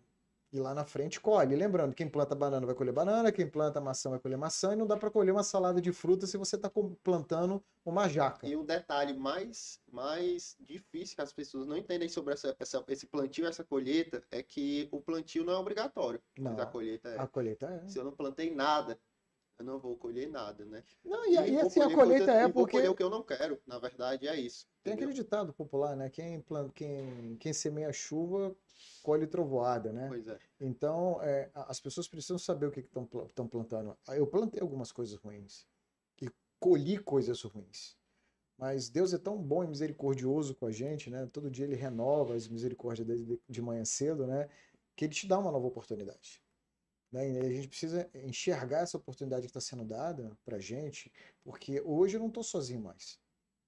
Né? Hoje eu tenho esposa, tenho filhos, né? tem um cachorro, né? E eu falo assim, e o cachorro é um exemplo que se eu não levar comida para casa, aquele animal hoje, porque ele está domesticado, ele não vai ter condições de ir para rua. Uhum. Meu filho estava numa época que ele estava desse jeito. Hoje ele já tem a capacidade de ir na rua, perguntar, tal. Ele se desenvolveu. E hoje eu estou falando com ele, filho, vamos empreender. Mas por que precisa ter essa mente empreendedora? É, é porque eu não quero que ele trabalhe com CLT, não. É para que ele tenha uma visão diferente do que eu aprendi. Né? Eu até brinco, quem tiver me ouvido me perdoe, mas o que, que era sucesso para minha mãe? Né? Na, na, na, visão dela, que minha mãe é de 1930 e tal. Uhum. Era você ser funcionário público, você ter uma faculdade, um carro, uma casa e ser casado. Então você tinha esses quatro itens aí, você era uma pessoa de sucesso. Não, mas muita gente ainda tem essa visão hoje. Tem gente que é, tem essa visão hoje. Você entende? Então, assim, o que é sucesso para mim? São outras coisas. Ver meu filho crescendo, radiante e tal. Então, eu tô trazendo ele para esse mundo. A minha filha também eu coloco, né? Minha esposa também vive muito isso também comigo, né? Esse mundo do empreendedorismo, que assim, empreender não é só você abrir uma empresa. O empreender é, um, é algo natural. Você pode empreender na, na, na, na firma que você trabalha, trazendo inovação, trazendo coisas diferentes. Você pode empreendê-la. Né? Então, é o que a gente está falando é, é, que você não pode ser mais estático. Não dá para você ir lá só bater o ponto. Esses profissionais, é, com certeza, né, a, o chat GPT, a inteligência artificial vai tirar o emprego desse cara. E não tem mais. O, o que, que a, essas, essas novas tecnologias estão fazendo? Elas estão automatizando. Pega o teu caso. Meu antigo emprego. Seu antigo emprego. Mas vamos lá, né? Vamos, a gente vamos pensar Quantas vezes a gente falava, cara, não dá mais hoje em dia, não tem condições. E a gente está falando, você só de lá o quê? Cinco, faz cinco anos. Cinco seis anos? anos vai fazer seis. Seis anos, né? Então, 13, são 17. Por aí. Então, é, cara, como é que você vai pegar, escolher um arquivo, pegar aquele arquivo para subir? Cara, tem que ser automatizado. Né? Às vezes você clica errado, às vezes você digita errado tal. Precisa automatizar. E a gente já falava de automatização naquela época. Verdade. E já existia automatização, já rodava porque já tinha feito outros processos de automatização. Então, esses serviços que são muito repetitivos, né? chatos, vamos botar assim, chato, precisa ser automatizado, porque eu preciso pegar o Wesley, né? com essa inteligência, essa capacidade que ele tem para fazer outras atividades, atividades mais nobres, né? que realmente requer que o seu raciocínio. E você era um cara que era sempre foi criativo, né? Sempre você falava de uma coisa, falava de outra, às vezes era doidão, falava uns negócios que não tinha nada a ver, mas às vezes daquela maluquice, você pegava um insight. Vou ter que esclarecer isso. É, mas é assim, mas eu tô dizendo que às vezes a gente viaja na maionese, às vezes você tá falando um negócio, aí você fala assim, caraca, É, você é- tirou um negócio dali, É acertado. é, nessas que não tem nada a ver, né? Você falou de jaca, eu me lembrei que a jaca tem uma semente grande, que aquilo ali me lembrou não sei de quê, trouxe, né? Mas do nada, do nada, nada vem do nada, né? Mas, pum, veio. Então, é- essas coisas, esse brainstorm que o pessoal gosta de, de- de- de dizer, que a gente precisa ter, porque dali tu tira uma sacada. E é assim que as coisas acontecem, né? Então, é, a gente não pode ficar amarrado. Agora, se você não lê, se você não vê filme, né? E ver filme é bom, é, cara, ver filme é bom, ler é bom, ver série é bom. Tudo isso traz, você sempre tira alguma informação produtiva. Agora é óbvio, né? Até se eu falo. Às vezes tem algum tipo de série que eu só assisto só para assistir. É só para distrair a mente. Tem outras que eu já assisto para entender, aprender um conteúdo Uhum. que eu não sei. A maioria é assim, é aprender. Então, é, a gente precisa sair do zero, a gente precisa trazer essas novas tecnologias para o nosso dia, a gente precisa estudar, mas o mais importante que eu vejo de tudo, a gente precisa, de novo essa parada aqui, né? Vou botar o braço aqui para trás. O que a gente precisa? A gente precisa de pessoas. A gente precisa de pessoas do nosso lado. A gente precisa de pessoas compartilhando o momento com a gente. A gente precisa de pessoas nos guiando. A gente, se você for prestar, eu tive uma pessoa que foi tem hoje como liderança. Eu tenho pessoas que foram meu amigo, que me ajudou lá no curso de avião. Tá aqui a gente, pessoas falando com pessoas, porque a gente viu e faz sentido em vários aspectos. Hoje, por causa do nosso momento é, é, é, espiritual que a gente está vivenciando, é, por as experiências que nós tivemos. Cara, pessoas. Então, se você não se relaciona com pessoas, comece a se relacionar. Porque pessoas abrem portas, pessoas te tiram do buraco, pessoas te dão insights. Gente. Gente. gente Sempre a gente. gente precisa de pessoas. Em todas as áreas da nossa vida tem Tudo. pessoas, né? Tudo. Não, não tem como. O pessoal fala que até na hora de nascer eu preciso de pessoas. Vamos supor que a minha vida se resumisse em nascer e morrer. Quando eu, na, quando eu nasci, quando eu fui, foi, foi para mim nascer, eu precisei de pessoas e para mim morrer também. É, Tinha que ter alguém ali, algum, alguém para levar o caixão para carregar ali, né? cara, tem essas comparações. E aí, para o pessoal entender o que a gente está falando aí, o, o- por um período da minha vida, em 2017, eu trabalhei com o Ismael, a gente trabalhou junto na mesma equipe, ele era meu líder lá, é Juju, e eu só tive dois empregos. No primeiro, eu, no, no segundo, eu tô até hoje, no primeiro eu fui demitido e quem me demitiu foi o Ismael. Foi uma das pessoas responsáveis por me, pela minha. Não, a responsabilidade foi Não, dele. mas foi com muito amor. Eu demiti com amor. Mas brincadeira, aí- pá, deixa ele contar aí. Vai lá, fala aí. E o segundo responsável vai estar aqui daqui a 15 dias e, eu- e a gente vai tirar essa história limpa. Ixi. A maldade. É, Então, é, o Ismael, ele disse um não pra mim, que foi um não necessário. A gente estava conversando um pouco sobre aqui. isso antes de começar. me Né? diz a data que ele vem aqui, Dia, de cabeça eu não lembro não, mas é na, daqui a duas segunda-feiras. só pra gente juntar e dar uma surra nele junto. Que é isso, rapaz? que é isso? Brincadeira, ele- sabe que é, mas é brincadeira. Eu falava isso pra ele, mas vai lá. A gente trabalhou na equipe juntos e nessas atividades que eu tinha, é, a rotina era ali um sistema, eu precisava subir alguns arquivos, é, remessa, baixa, enfim. E era uma fase da minha vida que eu não estava me dedicando àquilo, por conta disso tinha muitos erros, né? Sim. Tinha muitos erros, muitas falhas, eu era um menino novo. O, o, a pessoa que a gente está falando é o Sanzio, ele vai vir aqui daqui a 15 dias, já, já, já foi divulgado isso é, em alguns grupos aí. E ele, ele me deu essa oportunidade, sempre me deu essa oportunidade, sempre me deu essa Ele oportunidade. deu oportunidade pra muita gente, né? A galera, né? a galera chamava, dizia chamava ele de Xuxa e eu era o baixinho da Xuxa, porque tinha aquela música, tudo que eu quiser o cara lá de cima vai me dar. Diziam que tudo que eu pedi o Santos, ele, ele me dava, ele me ajudava. Mas é um cara incrível na minha vida. E, e houve essa demissão. E aí é disso que o Ismael tá falando, né? Ele já. Xuxa já... terrível, né? Xuxa foi complicado, né? Quando ele vinha aqui que eu falar isso aí. Eu tô imaginando que era o dengue e a praga, né? Fala assim, Samango, tá vacilando, Samango. Não, Xuxa não. Então, é, quando eu divulguei isso, até lá no grupo que a gente participa, a galera falou, quero assistir esse episódio. Enfim, é, a gente trabalhou numa equipe juntas e, juntos e, hum. e... Lá ele. E rolou essa demissão. E alguns dias depois, alguns meses depois, anos depois, eu cheguei pro Ismael e falei, cara, muito obrigado. Muito obrigado é, por você ter me demitido, porque isso foi o responsável no meu crescimento. É, eu, eu, eu, lembro da, da nossa reunião no momento de desligamento. Eu não lembro nem se tu tava, era só o Sans, eu não lembro. Mas, não lembro, é. mas ele falou algo sobre a questão de que ele estava me jogando no mar e eu tinha que aprender a nadar. Ele não queria que eu me afogasse, ele estava me jogando no mar e queria que eu aprendesse a nadar. E aconteceu hoje, a gente vê através dos resultados, mas houve esse momento. E liderança, cara, a gente tem que aprender, mesmo que a gente goste, tenha uma afinidade pela pessoa, de dizer não, né, para disciplinar, para doutrinar ali, e o momento de, cara, não é o teu momento, não tá legal aqui agora, isso não significa nada e significa tudo. Não significa nada por quê? Porque pode ser que seja aquele momento, daqui a pouco tu foca um pouco mais e consegue resultados melhores, ou pode significar tudo, porque realmente tu pode estar tá indo ali é, num, num vale e, e, o vale já tá tão fundo que tá chegando ali no pré-sal, que nem um amigo meu, né? E que tu precisa acordar, né? E é mais ou menos por isso. Então, mais uma vez aqui, ao vivo, muito obrigado pela minha demissão. Não sei se alguém já te falou isso, ou as pessoas estão acostumadas a isso, mas muito obrigado. Um dia eu fui demitido e hoje eu colho resultados dessa demissão. É isso, na verdade, a, a gente é, às vezes passa por situações que a gente não entende, né? É chateado, fica pé da vida, quer matar o outro, arrancar a cabeça, esfolar tal. Mas acontece, né? Você é pai, correto? Sim. Você dá tudo que o seu filho quer? Não, você dá aquilo que ele precisa. Se naquele momento, né, é um castigo, né, é tirar ali o celular da mão, se é tirar a televisão, você vai fazer. Porque ele vai precisar aprender. Então é melhor que ele aprenda contigo, porque tem todo o amor do mundo, tem todo o cuidado, né, para que não gere trauma, essas coisas, do que às vezes o mundo lá fora, o mundo é um pouco mais cruel.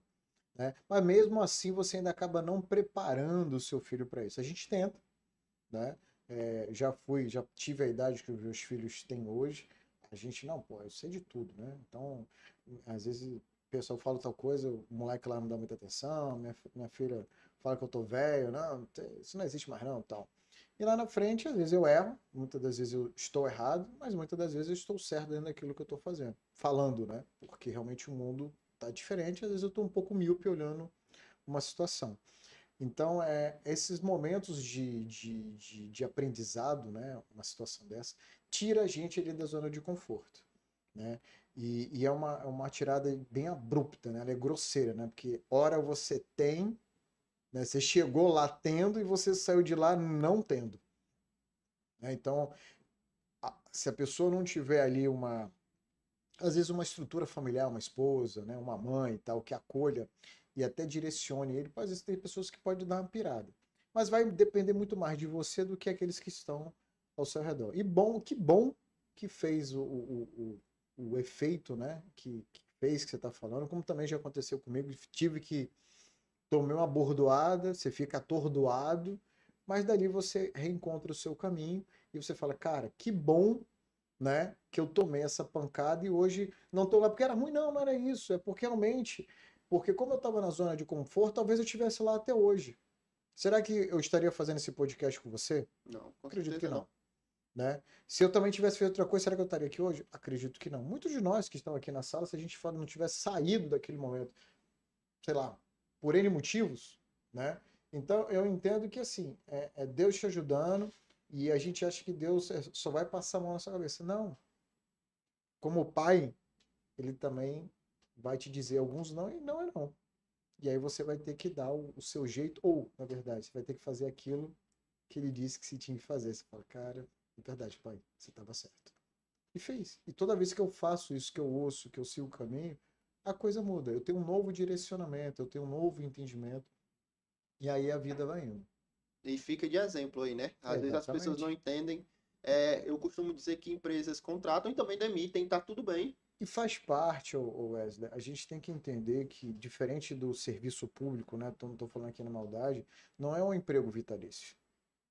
Vai chegar um momento que você realmente não está com mais saco de estar tá lá. Mas o que, por que, que você está lá?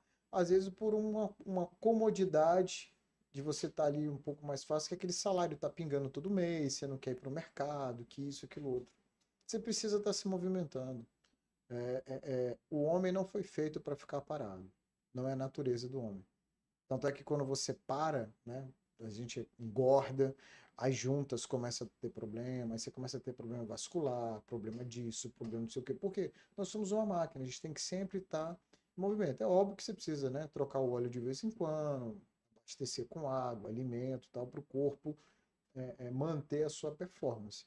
E óbvio que também com o tempo ele já não, não tem o, o desempenho que tinha antigamente, mas está andando. Né? Então, se você cuidar bem aquele carro dos anos 70, você cuidar direitinho, tal, fazer tudo, em pleno 2023 aquele carro vai continuar andando, vai te levar onde você quer, tal, com as suas limitações, Sim. né? É, vai te levar. Então, nós precisamos é, continuar a nossa jornada, até que chega, eu digo assim, o, o, o, fim da, da linha, né, que é a morte em si, a gente precisa deixar um legado, a gente precisa mostrar para que veio. Com certeza, com certeza. E aí eu queria, é, a gente já está com uma hora de, de programa, por incrível que pareça.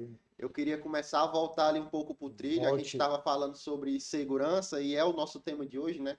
Eu coloquei como tema ali é que todo mundo um dia vai ser atacado, só não sabe quando. Eu falo isso lá dentro da empresa para fazer até um pouco de medo, né? Terrorista. É, porque segurança, segurança da informação, quando eu estou nos meus onboards, nas minhas palestras lá, eu falo que, cara, não é responsabilidade só de um time de TI, só do cara de segurança, só da infraestrutura, do suporte. Todos hoje são responsáveis pelos dados que trafegam por eles. Em que sentido? O que é que eu vejo, né? Como é que eu penso e aí tu pode falar a tua opinião, mas eu queria voltar para esse começar a ir para esse lado para a gente ter uma conclusão bacana do tema que é, cara, um exemplo. Se o Paulinho ele tem acesso ao nosso canal do YouTube, ele tem algumas informações, vamos supor que tivesse uma página de cadastro lá e tivesse acesso às informações pessoais dos nossos inscritos, como nome, endereço, algo que identifique o um indivíduo, algo que identifique alguém, ele usa, aquilo, usa de má fé essas informações e acaba como é que no cargo que ele precisa ter, alguém em algum momento ia prevenir ele de fazer e evitar que ele fizesse aquilo. Né? Claro que tem ferramentas hoje, tem logs, tem tudo, mas coisas às vezes até corretivo e não tão preventivo. Mas não quero levar para esse lado, quero levar para o lado de que ele precisa ter acesso àquela informação, ele precisa trabalhar aquela informação, só que ele usou de má fé e acabou fazendo algo errado. Por isso que eu digo, a, a, a segurança da informação é a responsabilidade de todos. Sim. Não tem como eu estar acompanhando o dia a dia do Luiz para ver se ele está escrevendo o nome de alguém no papel e vai levar para casa para usar errado.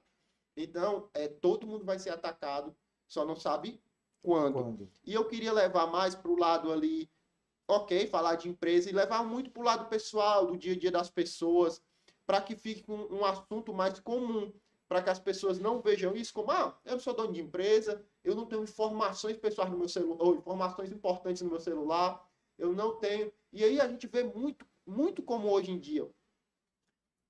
É, um site fake do governo distribui não sei quantos mil, mil gás aí. Clique aqui e se inscreva. Mas tem que ser hoje, agora, que vai acabar, são poucas Sim. unidades. A gente vê hoje em dia é, tive retorno do Pix em uma hora, invista aqui 100 reais e receba 5 mil. Opa! Essas coisas que são mais comuns para o pessoal que está em casa.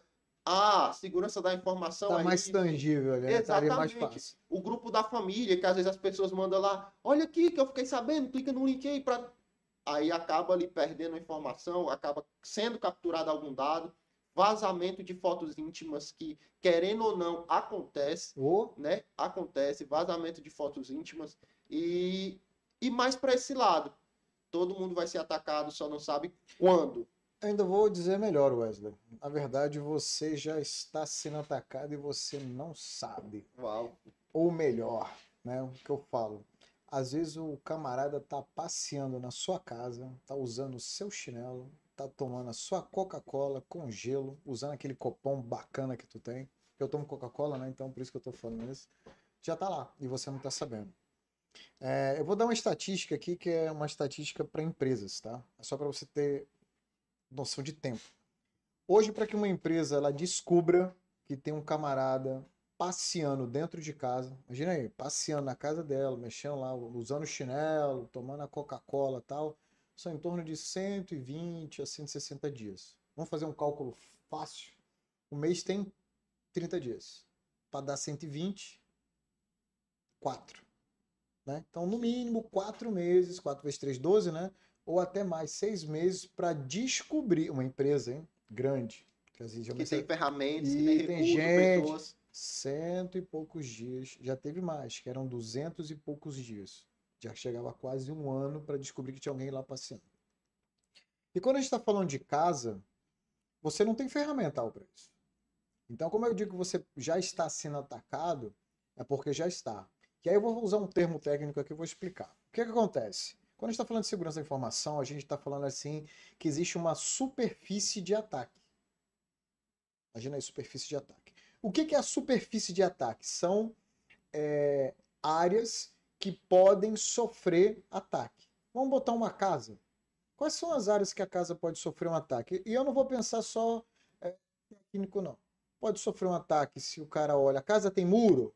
Não tem. Então ela pode sofrer um ataque porque eu não consigo deixar o cara do lado de fora. Uhum. Então o cara já vai direto na porta ali. Quem tem um hábito de deixar a porta aberta, entra.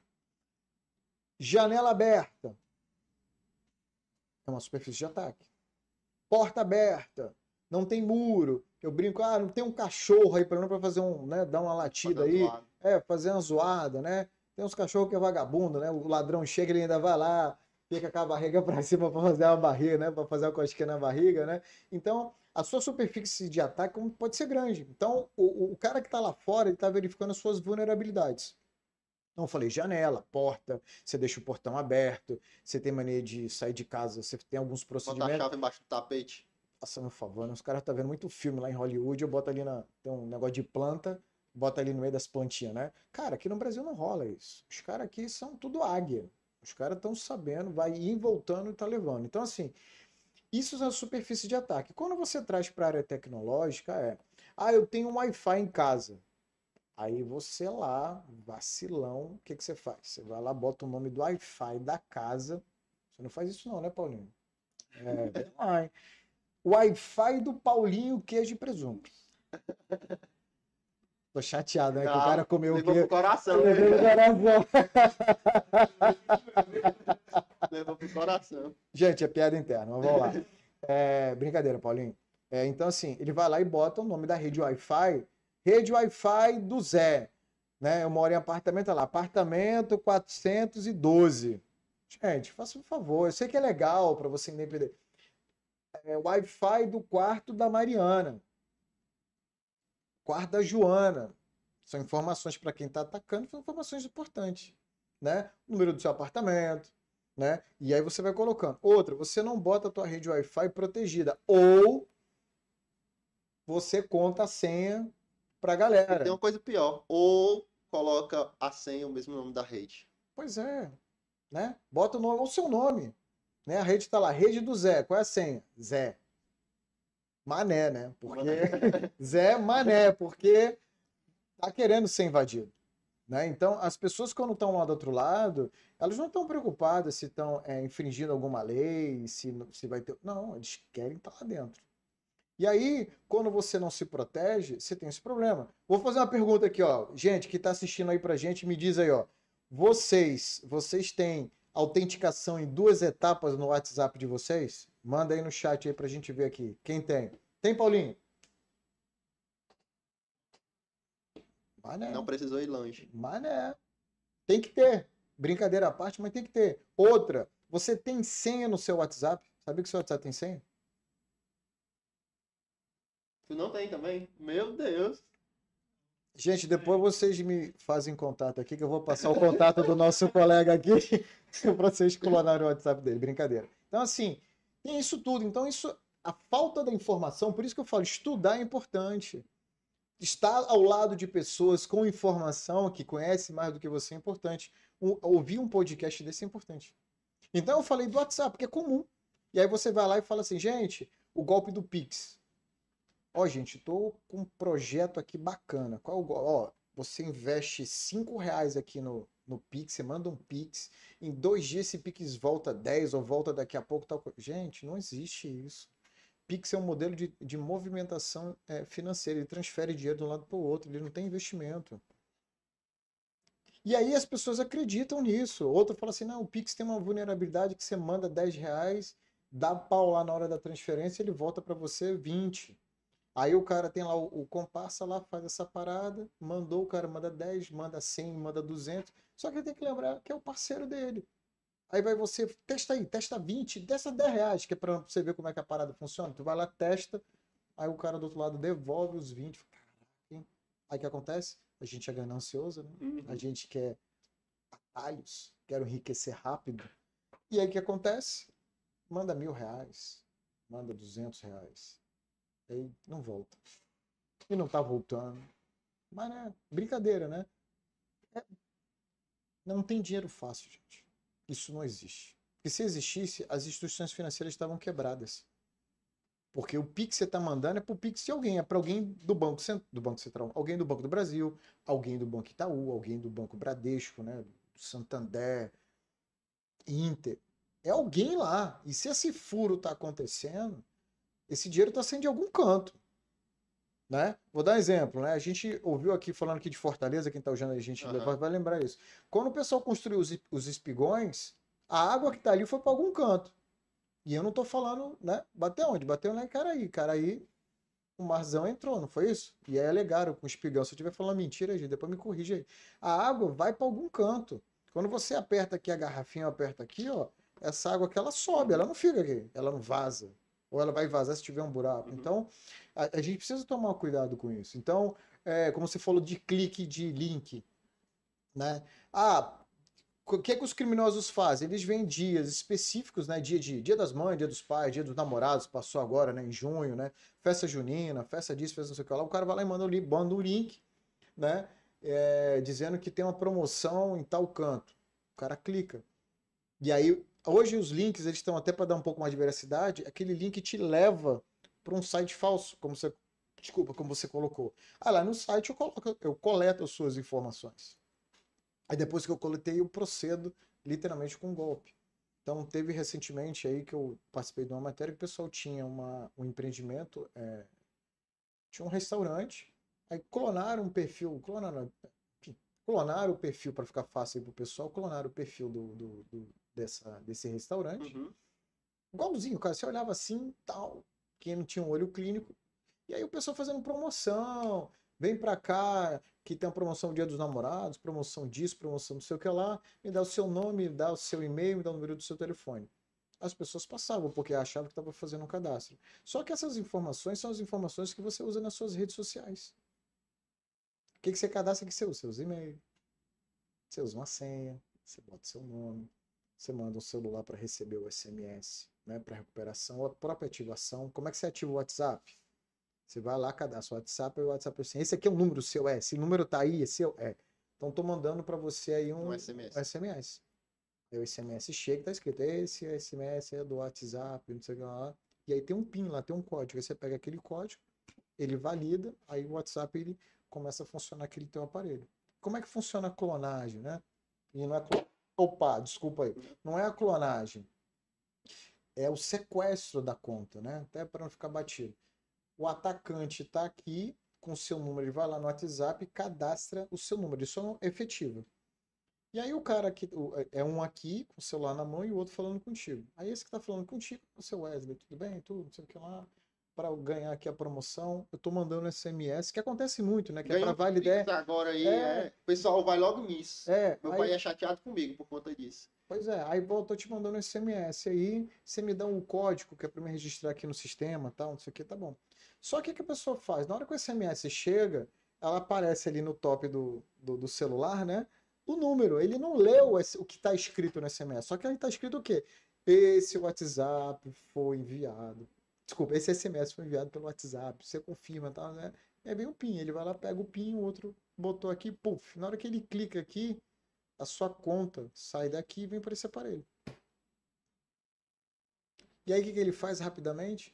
Ele cadastra o segundo fator de autenticação, você não consegue mais. e aí você não consegue recuperar mais a sua conta. Aí você tem que entrar num processo extremamente burocrático, que está correto, porque a entidade, né, que é a, a meta, ela precisa validar que o Wesley Sim. é o Wesley, Sim. né? Ela não vai acreditar, ela, ela vai acreditar que aconteceu alguma coisa, mas esse é o Wesley real, não é esse aqui. Só que quem é o real é esse.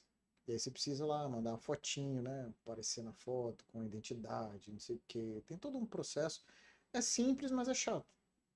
Ninguém quer, porque perdeu a conta, ele vai falar com fulano, não sei o quê. E aí, a partir daqui, ele, tem a- ele não tem os nomes, mas ele tem uma base de telefone que você se relacionou. E aí ele começa a falar, oi, como ele não tem um nome não tem nada, é, ele fala, tipo, ele tá falando com a Maria e tá falando com a Maria. E aí, cara? Né? Mas não é o cara, é a cara, né? Uhum. E aí ele erra lá o artigo. Uhum. E às vezes as pessoas nem se tocam. Por isso que é importante aí uma dica de segurança que eu já pratico é não salvar o nome de contato com parentesco, tipo mãe, pai, primo, porque no caso desse de ataque eles já vão exatamente nessas pessoas É, que estão da família. exatamente. Cara, tu dá pra trabalhar na área já, viu? Dá, não dá? Dá, Conversar melhor depois. Porque isso, é- isso são dicas interessantes, porque assim, ó, cada- número de celular, na coisa, você não bota pai, mãe. É óbvio que a gente coloca uma forma de carinho para identificar. Mas eu não coloco também. Né? Então, assim, o que você vai ver, as referências que eu, que eu tenho, é, eu boto uma referência para lembrar da, de onde eu conheço a pessoa, né? Então, sei lá, conheci o Wesley na, na esquina do feijão, ó, o patrocínio aí, né? Olha a propaganda aí. Aí, boto lá, Wesley, esquina do feijão. Porque conheço alguns Wesleys, né? A gente trabalhou lá, tinha Sim. mais de um, né? Sim. Tinha você, mas pelo menos uns três lá. Então, eu tinha que saber quem era quem. Então, eu boto isso para poder me lembrar.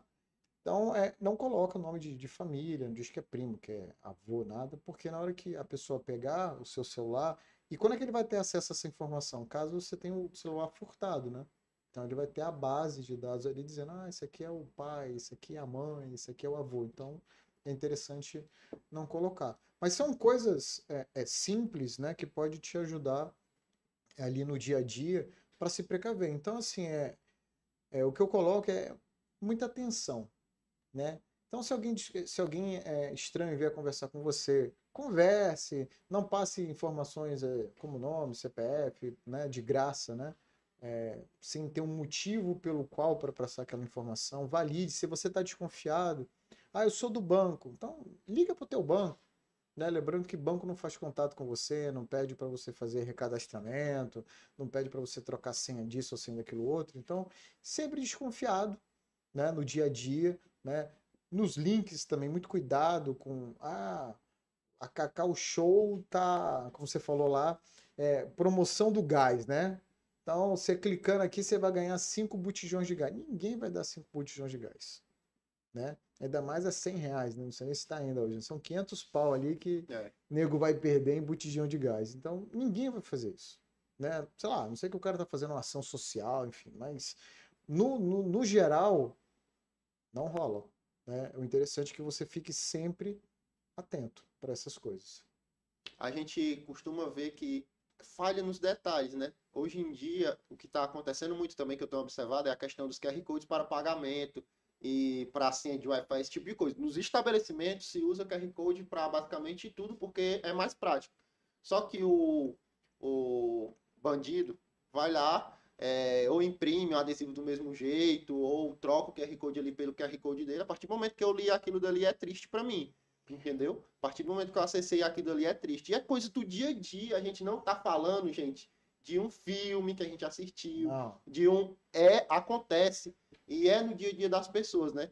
E aí, a, a importância disso, porque às vezes eu falo assim, ah, mas no meu telefone não tem nada de importante, mas a dor de cabeça que aquilo ali traz, é, eu já vi pessoas que é, simularam sequestro e aí o pai ou a mãe se desespera porque as crianças foram sequestradas, mas foi um ataque que teve ali no celular ou em algum dispositivo da pessoa que conseguiu acesso à informação, sabe quem é o pai, sabe quem é a mãe, sabe quem é o filho, sabe como se comunica, sabe como atacar. E assim, você achar que não tem informação, tem.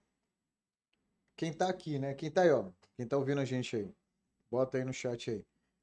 Você, quando você esqueceu o celular, desceu no elevador, você mora lá no quadragésimo. Você, você- você é um cara rico, né? Você mora lá no quadragésimo nono andar. que tem são 50 andares, o, o 50, o 50 lá é a cobertura. É. Então você mora no 40, desceu e a garagem tem cinco subsolos. É muito andar nesse prédio, né? Aí desceu lá pro quinto subsolo para pegar teu carro. Aí tu faz assim, né? Esqueci o celular. O que, que você faz? Entra no elevador, vai lá em cima pegar a porcaria do celular. Então é importante para você.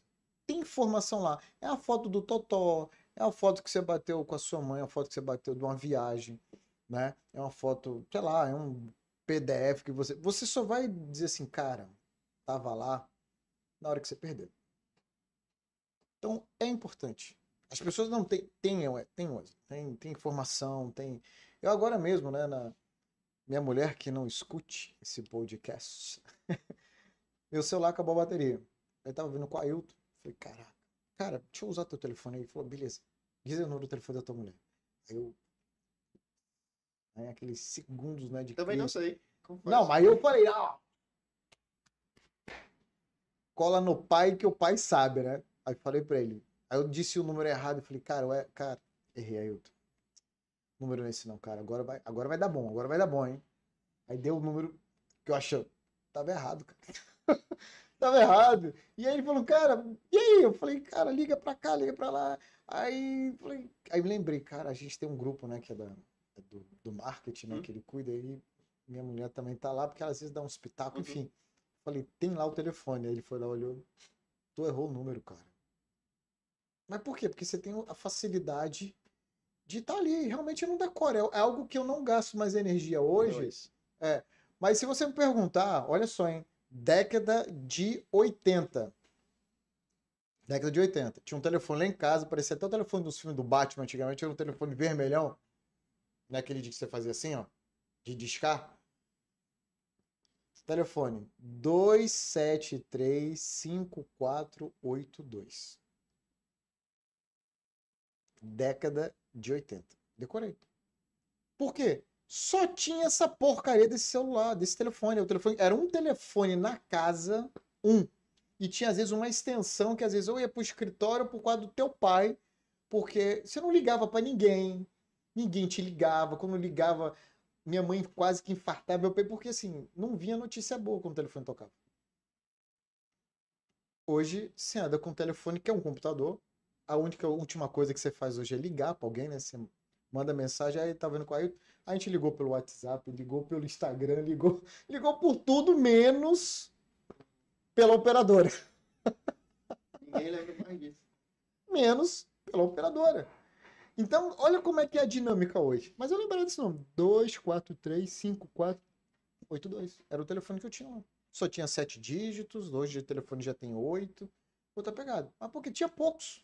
Então eu sabia, decorado. Tinha um telefone que a gente tava, usava, que é um DDR, que a gente usava lá na, na conta de lá, que era 3486 mil. Né? O outro era 3486 7200, sei lá. Tava fácil na cabeça. Mas outros números eu decoro, porque passei tanto. Então, é, tem informação importante. é, a gente só perde, a gente só sente falta quando perde. E aí, esse cara aí, esse celular, a gente precisa tomar cuidado com ele, porque além das nossas informações, você tem informações de outras pessoas. E aí é onde eu falo que a Lei Geral de Proteção de Dados Pessoais pode bater na tua porta. E voltando lá que eu te falei, estava falando no início, é as pessoas vão ser invadidas, muitas das vezes já foram e não estão sabendo. Os caras estão aí dentro. Hoje mesmo eu estava lendo uma matéria lá no, no- do Google que tem não sei quantos mil aplicativos dentro do Google que eh, esses apps, né? Que já tem espião. Você baixa lá, ele está monitorando o teu telefone. O- aquela rede social nova, o pessoal já tava com boatos aí, né? Que, que ele tá captando mais dados do que o próprio Instagram. Pode ser que seja o começo, não sei se é só boatos, mas às vezes a gente dá um aceite em coisas e não lê. Confirmo que li, confirmo. Não li, É tipo assim, é, você troca um milhão por uma banana? troca. Sim. É. Aí vai lá e faz. Triste. É. Mas é normal. Por que, que é normal, né? Isso daí. Tá Não é normal, é comum. É. É o comum que ficou É. normal, né? Vamos dizer assim. É uma leitura chata de, de você fazer. Talvez intencional já. Sim. É uma leitura chata.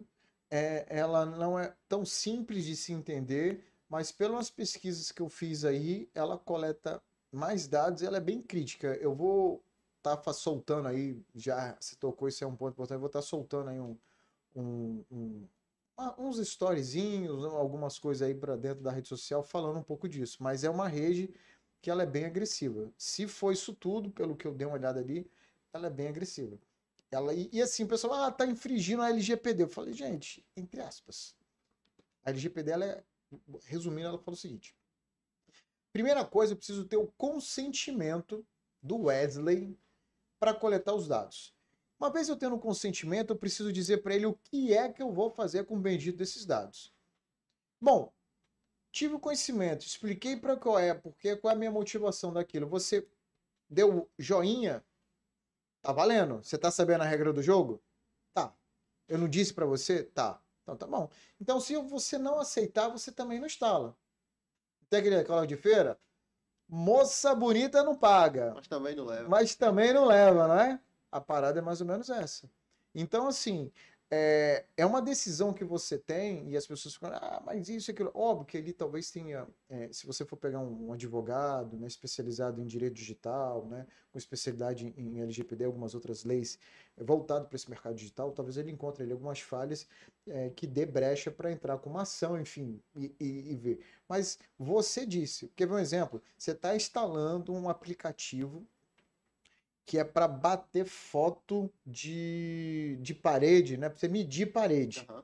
Aí quando você vai instalar o aplicativo, ele pede acesso a seu banco de dados, de, de seu banco de, de, de, telefone, pede acesso à sua câmera, pede acesso ao seu microfone, peça, pede acesso ao seu, ao seu arquivo de fotos, pede acesso a tudo. GPS, tudo. Aí você vai lá e. Ok. Para que, que a porcaria desse aplicativo precisa dessa informação? Porque baseado nisso daí, ele vai gerar estatísticas. Vai saber para onde você foi, para onde você não foi, o que, que você fez, deixou de fazer. E essa é a pegada desses aplicativos. É coletar informação. E com base nisso, né? Eu estava até com, a, com eu tava com a Hilton, a gente falou não sei de que no domingão, né? É, aí no, do nada, né? Do nada é mentira, né? Aí eu mostrei para ele aí, ó. A gente conversando sobre a parada, subiu na minha timeline, cara é porque não é rede social. A pessoa tem que tirar isso da cabeça. Aquilo é. dali não é rede social, é rede de venda. E eles usam esses dados justamente para isso. Às vezes a gente passa em frente ao estabelecimento, aparece o patrocínio. Eu não falei, eu não, não, tenho, não sei nem o que é, mas eu passei em frente pelo sinal de GPS. Isso. Tem tráfego já para isso. Já. E a galera consegue. Opa, o Wesley passou em frente, sei lá, o, o prédio X. Aparece o prédio X lá para ele, porque se ele passou em frente, ele talvez seja um público ali legal, talvez tenha interesse, porque é aqui de perto, enfim. E não é rede social. É tudo menos rede social. Inclusive agora, com essa questão de selo verificado, eu estava conversando com o Luiz sobre isso. Não entrega mais quando a pessoa não tem, ou entrega menos, justamente forçando talvez a compra ali do selo. Te garanto entregar o teu conteúdo para mais pessoas. É tudo menos rede social. A gente só se ilude quando acha que é, é isso. Então, assim, eles estão captando seus dados e ali você precisa lembrar que aqueles dados vão ser usados. Então, assim, há uma agressividade, há uma. uma, uma... Enfim, uma velocidade ali do, do negócio? Sim, vai ter. Mas é aquela coisa, você vai entrar na rede social se você quiser. Então você está sabendo da regra do jogo, ou pelo menos deveria saber ao ler a, a, a, o termo de privacidade, que lá os caras são bem claros. O WhatsApp disse, olha, eu vou pegar o seu, a nova regra eu vou pegar os seus dados, vou, vou, vou compartilhar com o Guinho, com o Zezinho, com o Luizinho, e é isso que eu vou fazer. Então ele está sendo explícito o que ele está dizendo que vai fazer, tudo bonitinho, como a lei diz que ele tem que fazer. Então você deu ok, não adianta depois de reclamar que ele pegou o teu dado. Estava escrito ali, pô. Então, é cuidado com essas coisas. Então, ficar reclamando, ah, privacidade. Não, entenda primeiro o que é, para depois você cobrar isso daí. Verdade, show de bola. Ismael, a gente já, já está se encaminhando para o final. Show. Eu queria te agradecer pela tua presença aqui. Eu queria pedir para que tu compartilhasse suas redes sociais para a galera que quer saber mais, quer se aprofundar mais em segurança da informação, a galera que quer acompanhar o teu conteúdo, queria que tu dissesse aí como te encontrar, né, para que, que todo mundo aí interligado. Em seguida, vou te pedir para assinar o nosso quadro aqui de, de participantes do nosso pod. A LGPD aí, ó, É só o nome, não vai influenciar em nada. Mas acho que a, a LGPD ela fala, né? Aí vou. Eu, eu tô vendo aqui que já passaram aqui umas pessoas, né? Mas quem tá olhando aqui sou eu, né? Senão, é. Mas quem passou aqui que me perdoe, né? A LGPD ela fala que você pode fazer anonimização dos dados, né?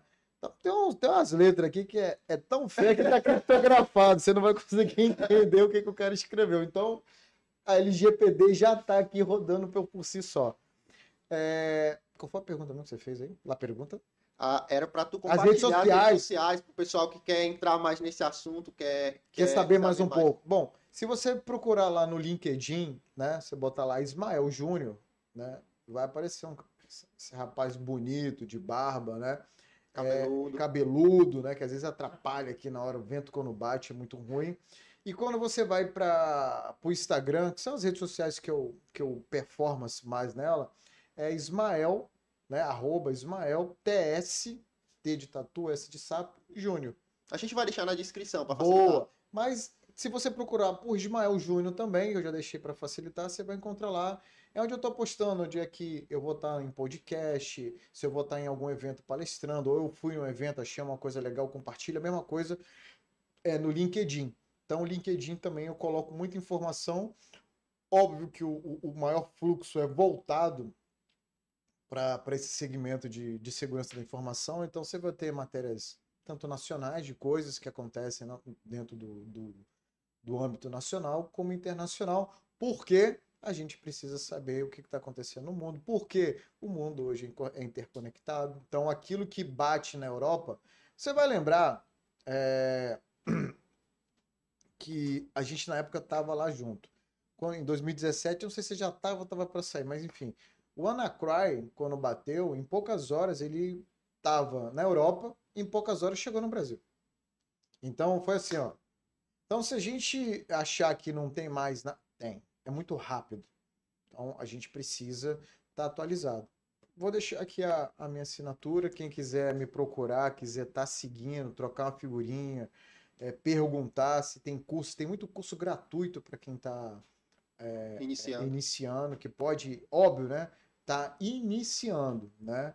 É, não ficar ali com morriagem de, de pagar ali um, um dinheiro, lembra-se, é investimento para você e para sua família e para o seu futuro profissional. Então, Acho que é isso. E a, o Instagram da empresa também, de segurança. Boa! Olha aí, fazer um merchan aí. Bom, o, a Arrow é ArrowSec. O nome é diferente, né? A gente quis dar um, um ar. Tchan, um tchan. Uma purpurina.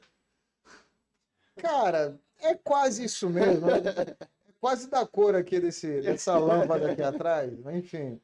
É... Vou deixar aí também na, na, na descrição. Na descrição, é melhor mas a gente deixa aí tanto o LinkedIn quanto o Instagram da, da Arrow, é, para quem quiser saber mais como é que nós da Arrow podemos ajudar a sua empresa, né? Independente do segmento, a gente ajuda aí as empresas a se estarem mais seguras, né? Entenderem, como eu falei, da superfície de ataque, se alguém já está andando lá dentro de casa e ele não está sabendo, ou evitar que esse cidadão venha ficar passeando lá dentro da sua casa. Então a gente ajuda aí as empresas a ter essa visão da superfície de ataque e entender o que está acontecendo dentro de casa. E não é mais opção, tá, pessoal? É não. necessidade. Já precisa, você precisa. Se você não tem uma empresa de segurança, eu indico aí a Arrow Security. Falei certo? Arrow Security. É isso, é isso aí. Arrow Security, é só é, é, é. information. Da e aí, é, você contrate essa empresa de confiança. Já fizemos trabalhos e projetos juntos. Inclusive, já contratei algumas coisas do Ismael. Hoje ele não está mais na, na empresa que foi contratada, mas o serviço continua. E, e, eu indico muito essa empresa. Enquanto tu assina, eu vou ler uns comentários que ah, por aqui, favor, da, da galera que. Tem uma pergunta do Paulinho, que eu já sei até a resposta. Tem três, também. Tem uma pergunta. Ele merece aí uma resposta? Cara, se não tiver pão, o queijo, o presunto, eu não respondo. Bom, é, o Paulinho perguntou, Ismael, se compartilhando senha de rede com, pelo QR Code, sem ser a senha em específico, tem algum perigo. Aí eu vou dar minha opinião aqui, você complementa. A minha opinião é que sim, porque a pessoa já, já está na rede. Se conectou de alguma forma, independente da, da forma de autenticação, se foi QR Code ou se foi senha. Procede? Procede. E na verdade é o seguinte, vamos lá. Se você teve acesso ao QR Code, óbvio, como a senha também, né? É, você compartilhou, é, lembre-se que você vai estar tá compartilhando é, com pessoas que, em tese, não deveriam estar acessando a rede, estão acessando. Aí pergunta, Paulinho, você compartilharia a senha do seu banco? Não, né? O princípio é esse. Por quê? É, vou falar aqui, né? Mas depois vocês editam aí. Uma vez que eu peguei a senha dessa rede, aonde meu celular próximo, vamos supor, eu acessei a rede aqui do podcast. Se eu estiver do outro lado da rua, eu não preciso nem estar aqui dentro. O sinal do Wi-Fi vai lá. Eu posso sentar ali do outro lado da rua e a partir dali, do outro lado da rua, cometer um crime usando a sua internet. Muitas das vezes os empresários, né, às vezes restaurante, às vezes não tem isso. É óbvio que o Wi-Fi ele é um, hoje um, um, um, diferencial, né? Você vai para um restaurante, pô, comida ótima, o garçom fantástico, tal. Tem Wi-Fi? Não tem. Tu sai de lá injuriado, brabo. Comeu bem, tudo, mas não tem Wi-Fi, tu sai brabo dali. Então, cuidado é, na hora de fazer isso. Então, imagine isso dentro da sua casa. Né? Aí você estava perguntando de saber das coisas, né? Pior que a gente está acabando e vamos falar mais de uma coisa, mas vamos lá. Você consegue conferir no seu hot, no seu roteador em casa, você confere quem é que está logado lá? Devia. Por quê? Porque às vezes você vai encontrar um dispositivo e fala, quem é esse aqui? E ele bota lá, é, Motorola, não sei o que, Moto 5, é, Motorola Moto 6, Moto 8, não sei o que lá. Você olha, pô, isso aqui eu sei, é da mamãe, isso aqui é do papai, isso aqui é do cachorro, isso aqui não sei o que, mas esse aqui eu não sei quem é. Então tem alguém estranho, a televisão quando conecta. Então ele mostra ali o nome do dispositivo. Aí às vezes você tá vendo lá João do Caminhão. Quem é esse cara, João do Caminhão, que está conectado na minha internet? Então é bom você ver. Então tem acesso e dá uma, uma procurada. Seja isso para o teu estabelecimento, ou seja isso para dentro de casa. Outra pergunta aí do Paulinho. Uma pessoa que não, não, não, cara, não deve. Assim, ó, lá em casa, é, as senhas são extremamente difíceis e existe uma, uma, uma internet apartada não comunica com a rede que tu faz as coisas importantes. É, e outra, cara, é, minha mulher é braba com isso. Mas vira e mexe a gente troca a senha. O Ailton conhece, né? A senha, cara, tem 30 caracteres.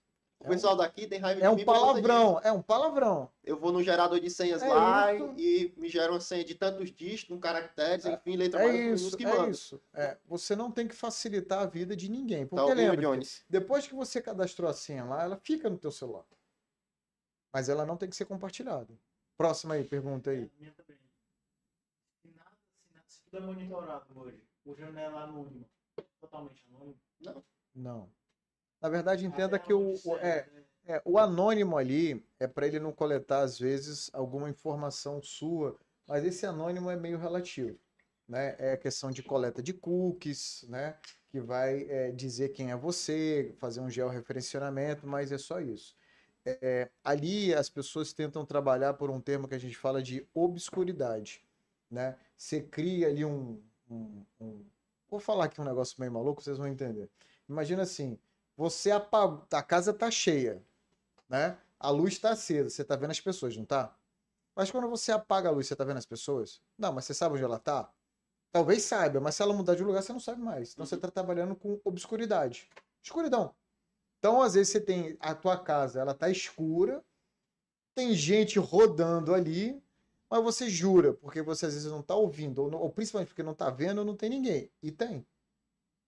Então, ali aquele modelo, ele vai evitar a coleta de algumas coisas. Mas mesmo assim, né, ele não vai te deixar é, imune, né, vamos dizer assim, ileso de algumas coisas. Aí você precisa usar alguns cripto, algumas é, alguns protocolos de criptografia de rede, umas VPNs, usar alguns protocolos para é, anonimizar ao máximo você. Mas ela não vai te dar, talvez, a segurança. Eu não sei exatamente o que, que você está fazendo, né? Mas, exemplo, você quer entrar num site, não quer que ele colete alguns cookies né, de informação, né? Onde você está, qual é o seu nome, computador e tal. Realmente, alguns são bloqueados. Mas alguns são mais agressivos, ele pega assim mesmo. Outra, Paulinho, você disse que tinha três, acabou? Desistiu? Tem mais aí, Wesley? Tem, tem perguntas então, aqui, ó. Então bora, bora. É, o Fabiano Freitas, grande Ismael, excelente profissional, comentou aqui. O Túlio falou que está começando. Boa noite. Trabalhei oito anos em logística. Estou começando na área de segurança da informação em uma instituição fina- financeira. Estou finalizando uma pós em gestão de cibersegurança. Um conselho aí, um conselho para ele. Cara, fantástico, cara. É, E o que você tá fazendo. É o Túlio, né? Na verdade, ele já perguntou aqui, ó. é, o que você me indica para estar estudando? Na graduações, pós ou certificação? Bom, ele, pelo que eu entendi, ele é de logística. Ele saiu de logística, trabalhou oito anos com, com logística e agora está trabalhando com segurança numa empresa de, de Financeira. financeira, de fins Show. financeiros. E aí ele perguntou, o que é que você me indica para estar estudando? Graduação, pós ou certificação? Tá bom, então vamos lá pegar aqui com certificação. Como você está numa instituição financeira, tem aí uma, uma chama uma norma, que agora me faltou o, termo, né, que chama PCI, é PCI, né? Então é Payment, né, é, Credit Card é, Institute, se não falo memória. Isso é muita sigla, mas enfim, é uma, é uma normativa que ela trata para empresas que trabalham com pagamento via cartão de crédito. Então, a instituição financeira dificilmente tem essa que não trabalha com cartão de crédito. Então, é interessante você estudar e entender como é que o movimento do cartão de crédito ele funciona e como você provê segurança em cima eh, dessa instituição financeira. Além disso, né, hashtag fica a dica, a FEBRABAN, que é a Federação Nacional dos Bancos, né, ele tem alguns treinamentos, né, que são treinamentos voltados para quem trabalha na área financeira, então pode ser banco, pode ser empresa de consignado, pode ser empresas financeiras do modo geral. Ele tem alguns, alguns treinamentos voltados especificamente para esse segmento financeiro. E também tem é, treinamento da Febraban. é, ah, e tem uma normativa do Banco Central, também que você precisa conhecer, ela evoluiu para uma outra, mas a nova eu não lembro agora qual é, que é a normativa, é a portaria do Banco Central 4658. Ela fala como é que as instituições financeiras devem trabalhar a cibersegurança, né, dentro da instituição. Isso para colocar dentro de data center, para colocar é, informações da instituição financeira fora. Por que, que isso é interessante? Porque ele vai começar a trabalhar com business. Ah, é legal ele entender de criptografia, é, é legal que ele eh, falar de VPN é legal, entender de firewall é, mas se ele não souber como aplicar isso dentro do segmento dele, não serve de nada. Então ele precisa aliar ao conhecimento que ele tem ao negócio que ele está trabalhando. Então estuda bastante segurança, como eu te falei, estuda o PCI, estuda eh, a parte da normativa do Banco Central e depois começa a entender como é que a instituição financeira funciona. Aí você pode dar um pulo lá eh, na, na Febraban, ou depois fala até comigo lá no LinkedIn que tem um outro treinamento que também é legal você conhecer para você dar o seu melhor do conhecimento que você teve dentro da instituição. Aí, dica de ouro, show de bola. Show de bola. É, O Lucas colocou aqui, falando em privacidade, o salário é considerado um dado pessoal? 100%. Se você não é funcionário público, né, porque existe dentro do funcionário público, até por causa da regra do negócio, essas informações elas são é, públicas, né, porque você é um servidor público. Existem alguns, algumas é, polêmicas em cima disso daí, é, para você ter acesso à informação, não. Lembrando que o teu salário ele faz parte do custo do município ou do, do estado, né, ou da federação, que é o país, e aí é, cabe é, empresas colocarem não. É que quando você vem pessoas falando assim, ah, mas fulano tá ganhando tanto no órgão tal. É porque aquilo ali é publicado. Então tem lugar que publica, tem lugar que não publica, e aí vai depender. Existe uma lei que chama LAI, que é Lei de Acesso à Informação.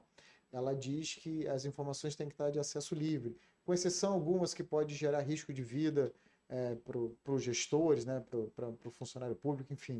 Aí tem uma outra agora que deu branco, já já se eu lembrar que eu coloco, que ela também fala que precisa dar acesso à informação pública né, para o pessoal. Agora, quando você está no, no, no, no, âmbito privado, né, ela já é um pouco diferente, né, e, mas ela é um dado público. Então, se aquele dado é um dado privado, então se vazou, ela está infringindo a LGPD. Lembrando que a LGPD ela não sobrepõe outras leis. Então, se existe uma lei dizendo que o salário do funcionário público é para estar exposto, a LGPD ela não, ela não sobrepõe aquela lei. Ela vai trabalhar em conjunto com aquela lei. Então, tem que ver até onde vai aquela lei dizer que, é- que tem que estar exposto e até onde vai a LGPD dizendo que aquilo ali é privado, né? Vamos dizer assim. Então, um- uma lei não sobrepõe a outra. Legal, show de bola. É, tem uma pergunta aqui do Renato também. O Renato Santos, como proteger de um roubo de dados da operadora telefônica? Exemplo, funcionárias realizando portabilidade de linha sem autorização. Cara, isso aí é um problemaço, porque já houveram, é, até recentemente eu participei de uma, de uma matéria no Fala Brasil, onde um, um empresário, um microempresário, né? Ele era um produtor de, de produtos de couro, né? E aí, através da portabilidade, da falha do processo da portabilidade, é, o, o, o, atacante conseguiu ter acesso, fazer, portar o número do celular dele para um novo chip, que era do, do chip do atacante, e a partir daí ele conseguiu fazer a recuperação das senhas, porque vinha por SMS. E aí gerou um problemão. Resumindo, no final das coisas, ele estava devendo em torno de 300 mil reais, porque os caras acessaram a conta dele dentro de uma plataforma de e-commerce, e ele vendia produto de couro, chinelo, bolsa, chapéu, não sei o que lá. E aí os caras estavam vendendo Playstation, geladeira, tudo a preço de banana, que isso tudo gerou um prejuízo em torno de 300 mil reais. E aí a plataforma entendeu que o, o, o problema era dele. Sim, porque tem o problema que a gente vive, vive falando, que é usar a mesma senha em várias plataformas. Então, quando a senha vaza no TikTok, o atacante vai tentar Facebook, LinkedIn, Instagram, porque muitas das vezes há uma repetição daquela senha. Foi o que aconteceu. Então, é, essa questão de você. Só repete de novo, só para não perder o, coisa, o raciocínio aqui. É como se proteger de, de dados roubados Bom, das operadoras é, Então, assim, o que precisa ser feito é você realmente é, manter um contato com a operadora, entender se você viu alguma coisa diferente no seu, no seu celular, o sinal parou, voltou, e alguma coisa, é ligar na operadora. Existem alguns códigos né, que você pode aplicar no próprio celular, né, um hashtag, um número lá, um códigozinho, que você consegue saber se aquele número está clonado ou não, se aquele número está em outro celular, para você ter uma noção. Mas às vezes é muito difícil, às vezes o, o telefone, a sua, a, o seu celular para de funcionar, né? Começa a funcionar lá no celular do atacante e você fica sem saber que é que está acontecendo, está achando que é a internet, que é o, o, o 3G que parou, não, mas o processo já aconteceu. Mas as operadoras têm trabalhado bastante no processo de reconhecimento, que é um reconhecimento facial, está pedindo para você bater print da, de documento, justamente para dificultar o processo. Mas a galera do outro lado lá tem trabalhado pesado para conseguir é, burlar aí. É, é, é, um do lado tentando fechar e o outro tentando Gato invadir. e rato. O Thiago Salustiano Ismael, grande mentor da minha carreira. Olha cara. E parabenizando o projeto aqui do podcast. Muito massa. Obrigado. Obrigado também, Thiago. Ismael, era, era essas as perguntas. Show. E para a gente fechar aqui o momento com chave de ouro, sempre a gente pede para o convidado deixar uma mensagem para quem está nos assistindo. E aí, é não só relacionada ao tema. Uma mensagem. Pode pegar aqui, Paulinho. Já. Já? É o meu não está criptografado, não, viu? É, uma mensagem, não uma mensagem não precisa ser relacionada ao tema, mas a mensagem que o Ismael carrega. Se ele tivesse que deixar uma mensagem para a galera que está assistindo aí, qual seria essa mensagem? Pode falar olhando para cá. Pessoal, assim, é... o Ismael nos últimos tempos, né, é, é um, é um, é um... ele vem se conectando muito a Deus, né?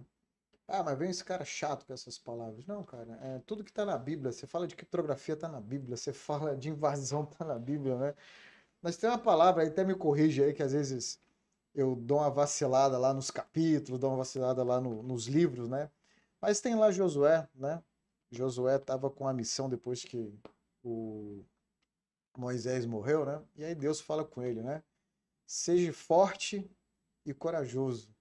Não desvie do seu caminho nem para a direita e nem para a esquerda, porque eu sempre estarei contigo. E é uma missão, é uma, quando eu ouvi essa palavra, ela mexeu muito comigo. Eu levo muito isso comigo, eu passo para o Ailton, eu falo para as pessoas, porque é, quando Deus dá uma palavra para você, é, quando você tem recebe uma palavra, às vezes assim, Deus não fala às vezes direto contigo, ele traz alguém para te trazer uma mensagem. Então, às vezes pode ser o Indenilson da vida, às vezes pode ser o Ismael te demitindo, pode ser o Sanzo, né, te demitindo, pode ser alguém. A palavra ela chega, às vezes ela não chega da forma que eu estou falando aqui um versículo, mas ela chega, né? E aí é, ela mexeu bastante comigo. Então, é, depois que eu voltei, né, vou dizer assim, para casa do pai, eu entendi que eu perdi muito tempo fora dela. E é um local que eu não saio mais. Então, é assim, seja forte e corajoso, porque essa força, mas é algo que é seu. Deus vai te dar muita coisa. Né? Ele vai te dar fé se você precisar, você fala, ah, pede fé que ele vai te dar, mas a força e a coragem, ela é sua. Então busque, né, da onde tirar essa força, às vezes é a sua família, e essa coragem, ela vem da família, vem de, de um amigo que você vê que ele está fazendo alguma coisa para você continuar. E não esmoreça, tá? Porque Deus sempre vai estar com você. Então eu trouxe essa palavra comigo.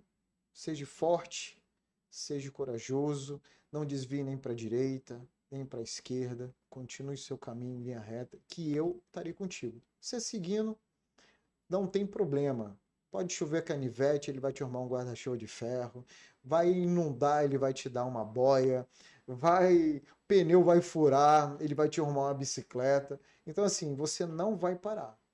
E soluções você sempre vai ter, porque Deus é contigo. Uau, perfeito. Bom, gente, é, depois dessa mensagem do Ismael, queria agradecer vocês que estão assistindo até agora. Não se esqueça de se inscrever no nosso canal. Lembrando que amanhã esse, esse episódio vai estar disponível nas plataformas digitais. E compartilhem esse vídeo com quem você acha e acredita que precisa aprender e ouvir esse conteúdo. Ismael, mais uma vez, muito obrigado. Muito obrigado pela sua presença, sua disponibilidade. Conte comigo para o que você precisar. Cara, obrigado aí pela, pela, pelo convite, né? Eu acabei nem falando, cara, mas o, vocês vão ver aí o, o capítulo é do 007, né, cara? Ah, é, 007, é, a numeraçãozinha é, lá. Eu tô me sentindo aqui quase com uma missão impossível, né? Acabei de misturar aqui a, a, as séries, né? Mas, cara, eu gostei, vou usar isso daí. Então, é uma coisa de espião, né? Aquela parada toda, segurança da informação. Verdade, verdade. Faz todo sentido. Faz todo sentido, né? Acho que casou. E fora que é um número divino, né? O 7, né? É. Da perfeição. da perfeição. É isso aí. Cara, obrigado pelo convite. Se me convidar de novo, eu já tô com a roupa de vinho, é só, é só chegar de novo. Pode me convidar que eu venho. E parabéns pelo trabalho que você está fazendo. A gente tem esse papo aqui que a gente está falando de tecnologia, mas tem outros que você faz. Eu acompanho na medida do possível. Você dizer que eu estou assistindo é mentira, não dá para assistir tudo. Mas daqueles que eu vi, daqueles recortes que você faz, a gente estava até conversando aqui na. Uhum. No, fazendo um make-off aqui. Parabéns, continue. E é muito legal ver o, o teu crescimento, né? O Wesley que eu conheci lá atrás e ver o Wesley que eu conheci hoje. Tenho certeza que vai chegar daqui a três anos, quatro anos. Aquele Wesley que eu conheci lá atrás, agora, não vai ser o mesmo. É um cara que cresceu, um cara que amadureceu e está fazendo diferente. Parabéns aí para você. Poxa, obrigado, obrigado. E é isso, pessoal. Tenham todos uma boa noite e até a próxima. Valeu.